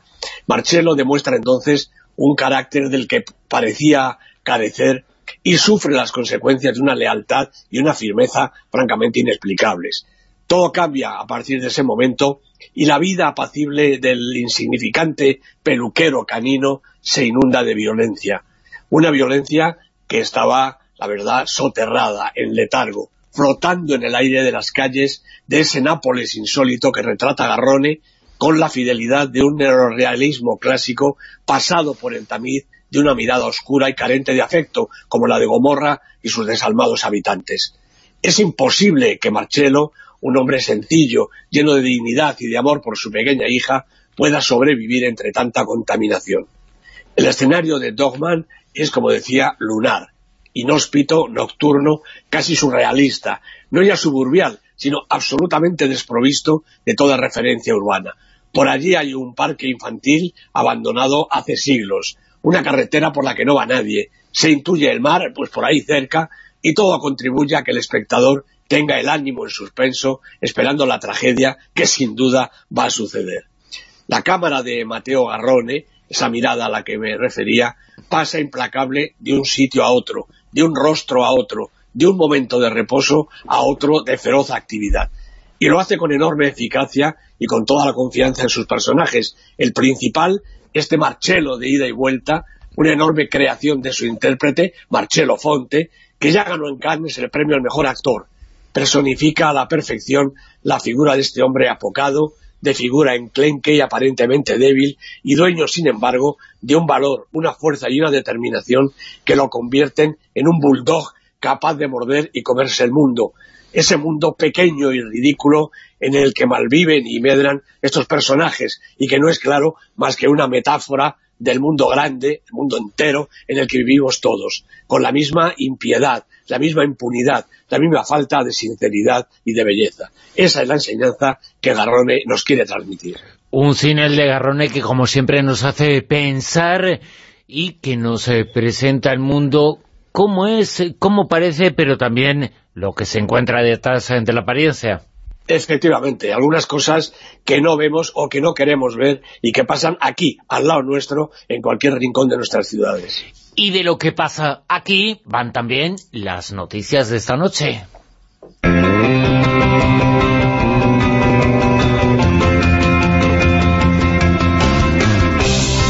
El cine de aquí, José Manuel Esquivano, también ha estado presente en las nominaciones eh, que se han conocido hace muy poquitas horas, nominaciones eh, de los premios al cine europeo. Es verdad, es verdad, en el Festival de Sevilla se dan a conocer habitualmente cada año las nominaciones a los premios EFA, los premios del European Film Academy, la Academia de Cine Europeo. Bueno, las películas nominadas son Border, de Alia Basi, de Suecia, Cold War, conocida nuestra, la película de Paweł Pawlikowski de Polonia, Dogman, de la que acabamos de hablar, de Mateo Garrone, Girl, de Lucas Donjot, la película belga, y Lázaro Feliz, de Alice Rosbacher, de Italia, Francia, Alemania y Suiza. Entre los documentales está Berman, su gran año, la película de James Magnusson de Suecia, y El silencio de los otros, un descomunal documental que han rodado Almudena Carracedo y Robert Barr, un documental que cuando se estrene va a ser de obligada visión.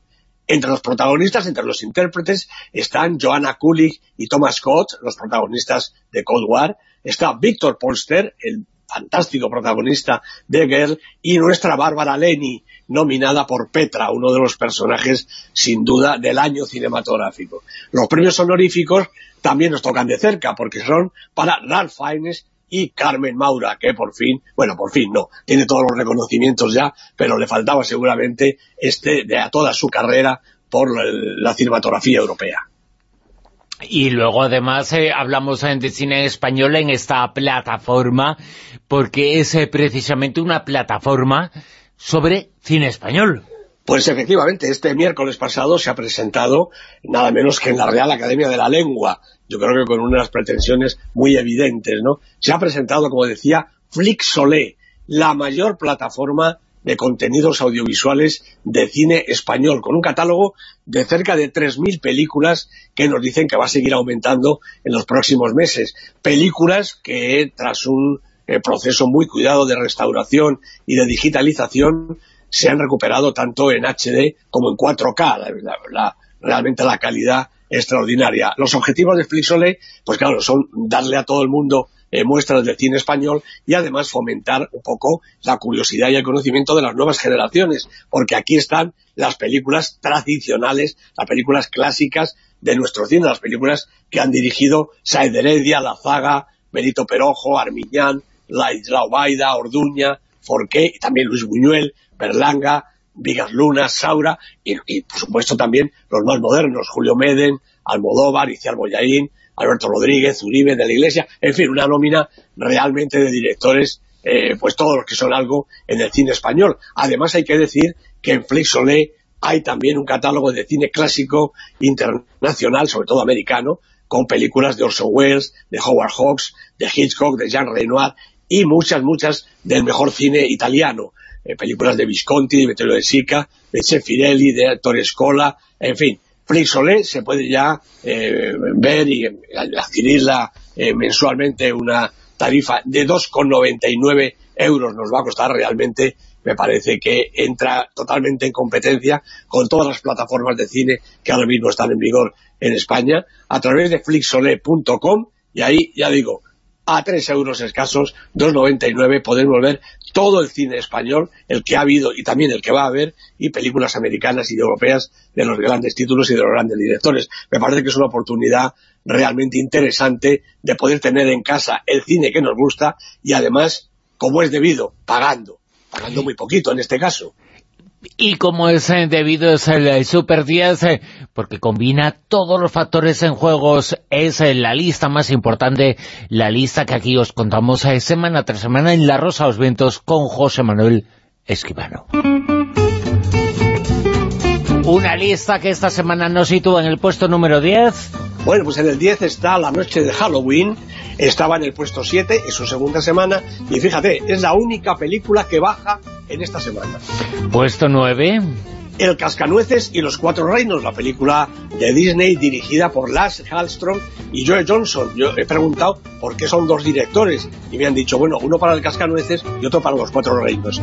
Kira Knightley y Morgan Freeman son los protagonistas. En el puesto número 8... Carmen y Lola, la película de Arancha Echevarría, nueve semanas en la lista y repitiendo puestos.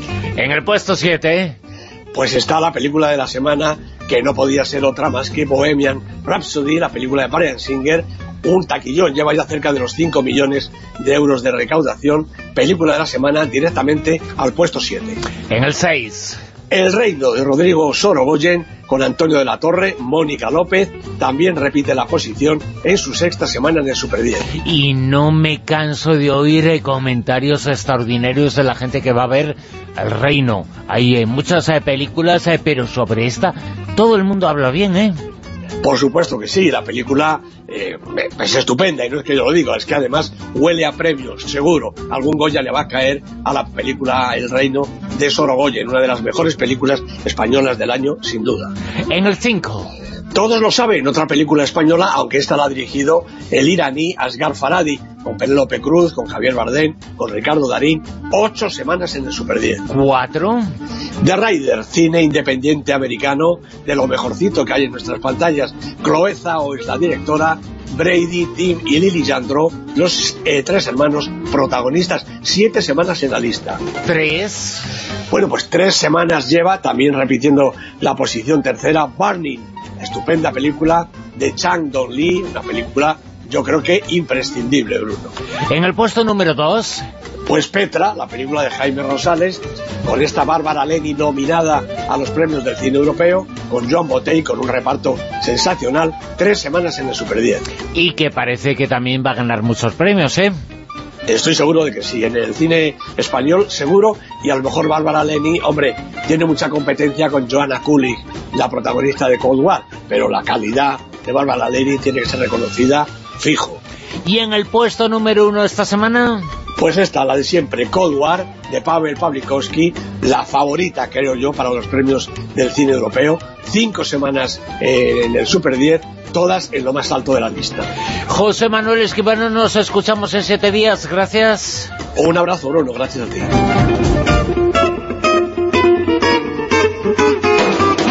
En Onda Cero, La Rosa de los Vientos.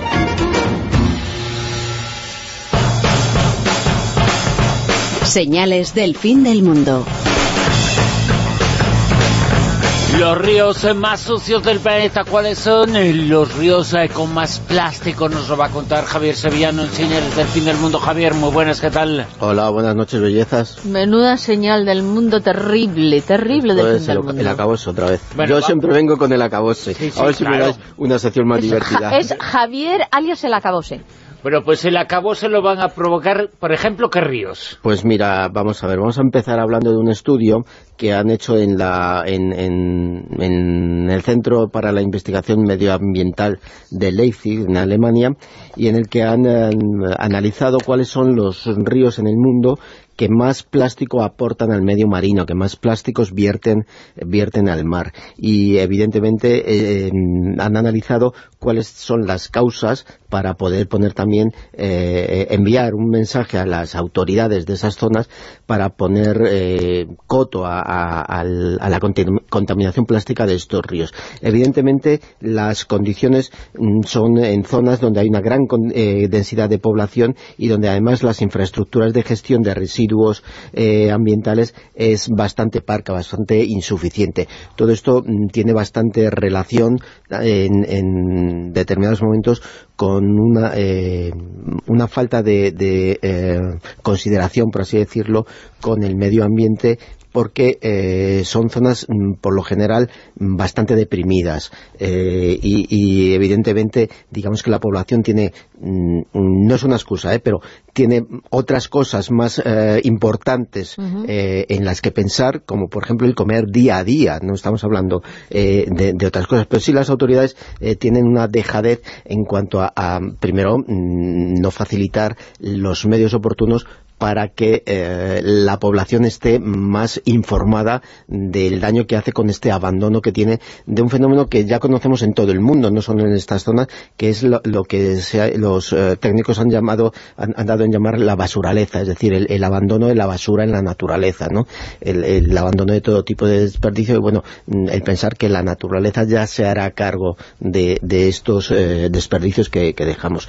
Los ríos más em, contaminantes este sentido son los responsables prácticamente del 100%, eh, concretamente ellos, han valorado en un 95% de los 2,75 millones de toneladas de basura plástica que procedente de los ríos eh, eh, acaban en el mar, ¿no? Estamos hablando de 2,75 millones de toneladas de plástico que estos ríos vierten al mar. Bueno, estos ríos los más contaminantes son, por ejemplo, el río Ganges, que es el río sagrado del hinduismo, que arrastra una carga anual de plásticos equivalente a, a casi 550 millones de kilos. Dios mío anuales. Estamos hablando. El Yangtze, por ejemplo, en China, eh, vierte eh, algo menos, pero tampoco se queda muy muy muy bien parado, ¿no? Porque eh, vierte, ellos han estimado 330 millones de kilos de basura al año. detrás hay otros ríos como el, el río Mekong, son los fundamentales, el río Amarillo, el, el, Amur, que es un río que, que pulula por Rusia y China, el Hai, que también está en China, el río de las Perlas en China, el Mekong, como hemos dicho también en Indochina, y el Nilo y Níger que están en, en, África. Son, digamos, los diez vamos, principales eh, ríos. Vamos a echar a la culpa a los pobres, ¿no? Claro, exactamente. No, vamos a ver, no, el estudio... No, no, hemos acabado. no, no, no, el estudio... no, eh, eh, estos son lo que ellos han constatado con datos, que son los que más...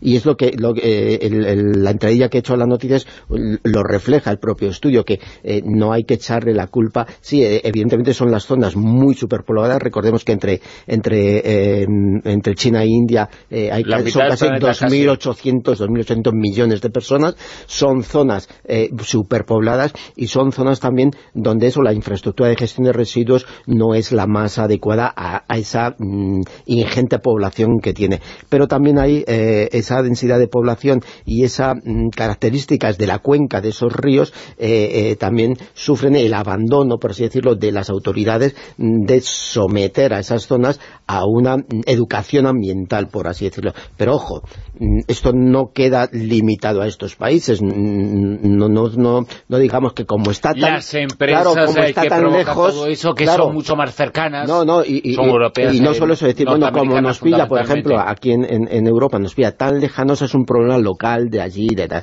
Eh, primero no, primero no, no porque eh, eh, esto va a los océanos y al final eh, el agua de los océanos se comunica toda por todo el planeta. Pero ojo, no miremos diciéndoles, vaya, cómo son allí, ¿no? Aquí en España también ocurre, y en todo, en todo el mundo, desgraciadamente es que ocurre en todo el mundo. Eh, aquí en España no hay más que irse eh, al día 25, a la madrugada, eh, o, o, ya ha avanzado el día, de cualquier año, un 25 de junio, y ver cómo están las playas después de la noche de San Juan. Sí. Eh, entonces no hace falta irse allí, porque aquí también lo hacemos.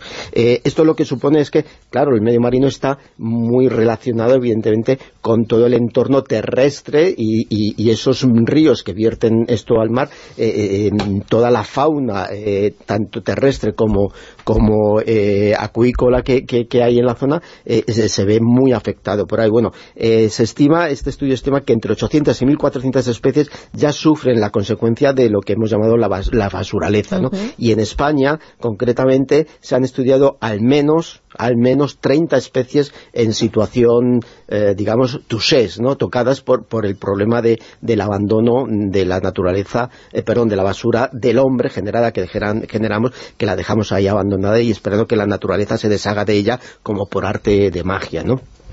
Es decir, no solo es la contaminación de las aguas en sí mismo, sino de todo el entorno que ellos eh, suponen, ¿no? Las industrias, la, construcción, el abandono de escombros, el, todo esto que dejamos, siempre seguimos, desgraciadamente, hacerlo, pues todo esto influye y al final son eh, acaba en las aguas de los ríos que, eh, por supuesto, pues todo esto vierte al mar. Y, este que la cuestión, y lo que hay que decir es que no es culpa de el lugar en el, por el que pasan esos ríos, que también, sino que es culpa un poquito de todos, eh, porque todos estamos involucrados en eso.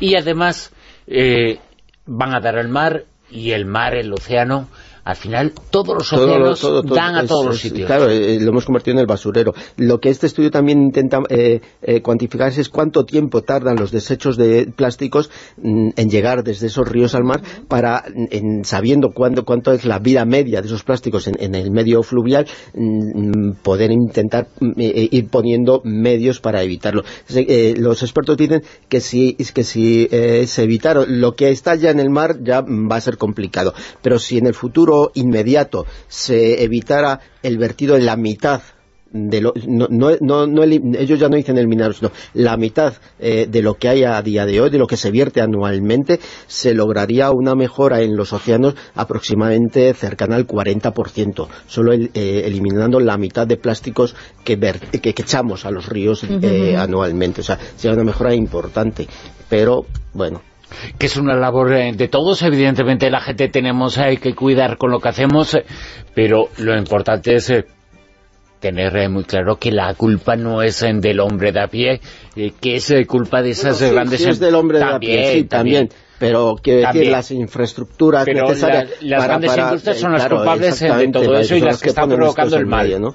Pero pero eh, falta una educación a nivel completo, o sea, de, de toda la cadena humana, desde industrias hasta hasta eh, individualmente para que esto mm, poner coto a, a, y, y eso que no has incluido la contaminación que genera la, pues cuando la gente no tiene una canalización en condiciones y directamente las aguas fecales se vierten directamente en ríos o mar, eso ya es el acabose. que vierten directamente al mar o que cuyas tuberías de desechos las ves como dos o tres kilómetros dentro del mar, bueno, pues otro otro día hablaremos. Javier, muchas gracias. A vosotros.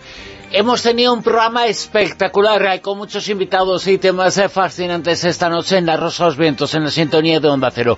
Habíamos eh, comenzado a la una con Pedro Baños y mucha otra gente que ha estado con nosotros. Acabamos ahora casi las cuatro y La Rosa de los Vientos se vuelve mañana a partir de la una y media de la madrugada de las doce y media en la comunidad de Canarias. Tenemos eh, tertulia y muchas otras cosas. Quedaos en la sintonía de Onda Cero Radio. Gracias. Hasta mañana.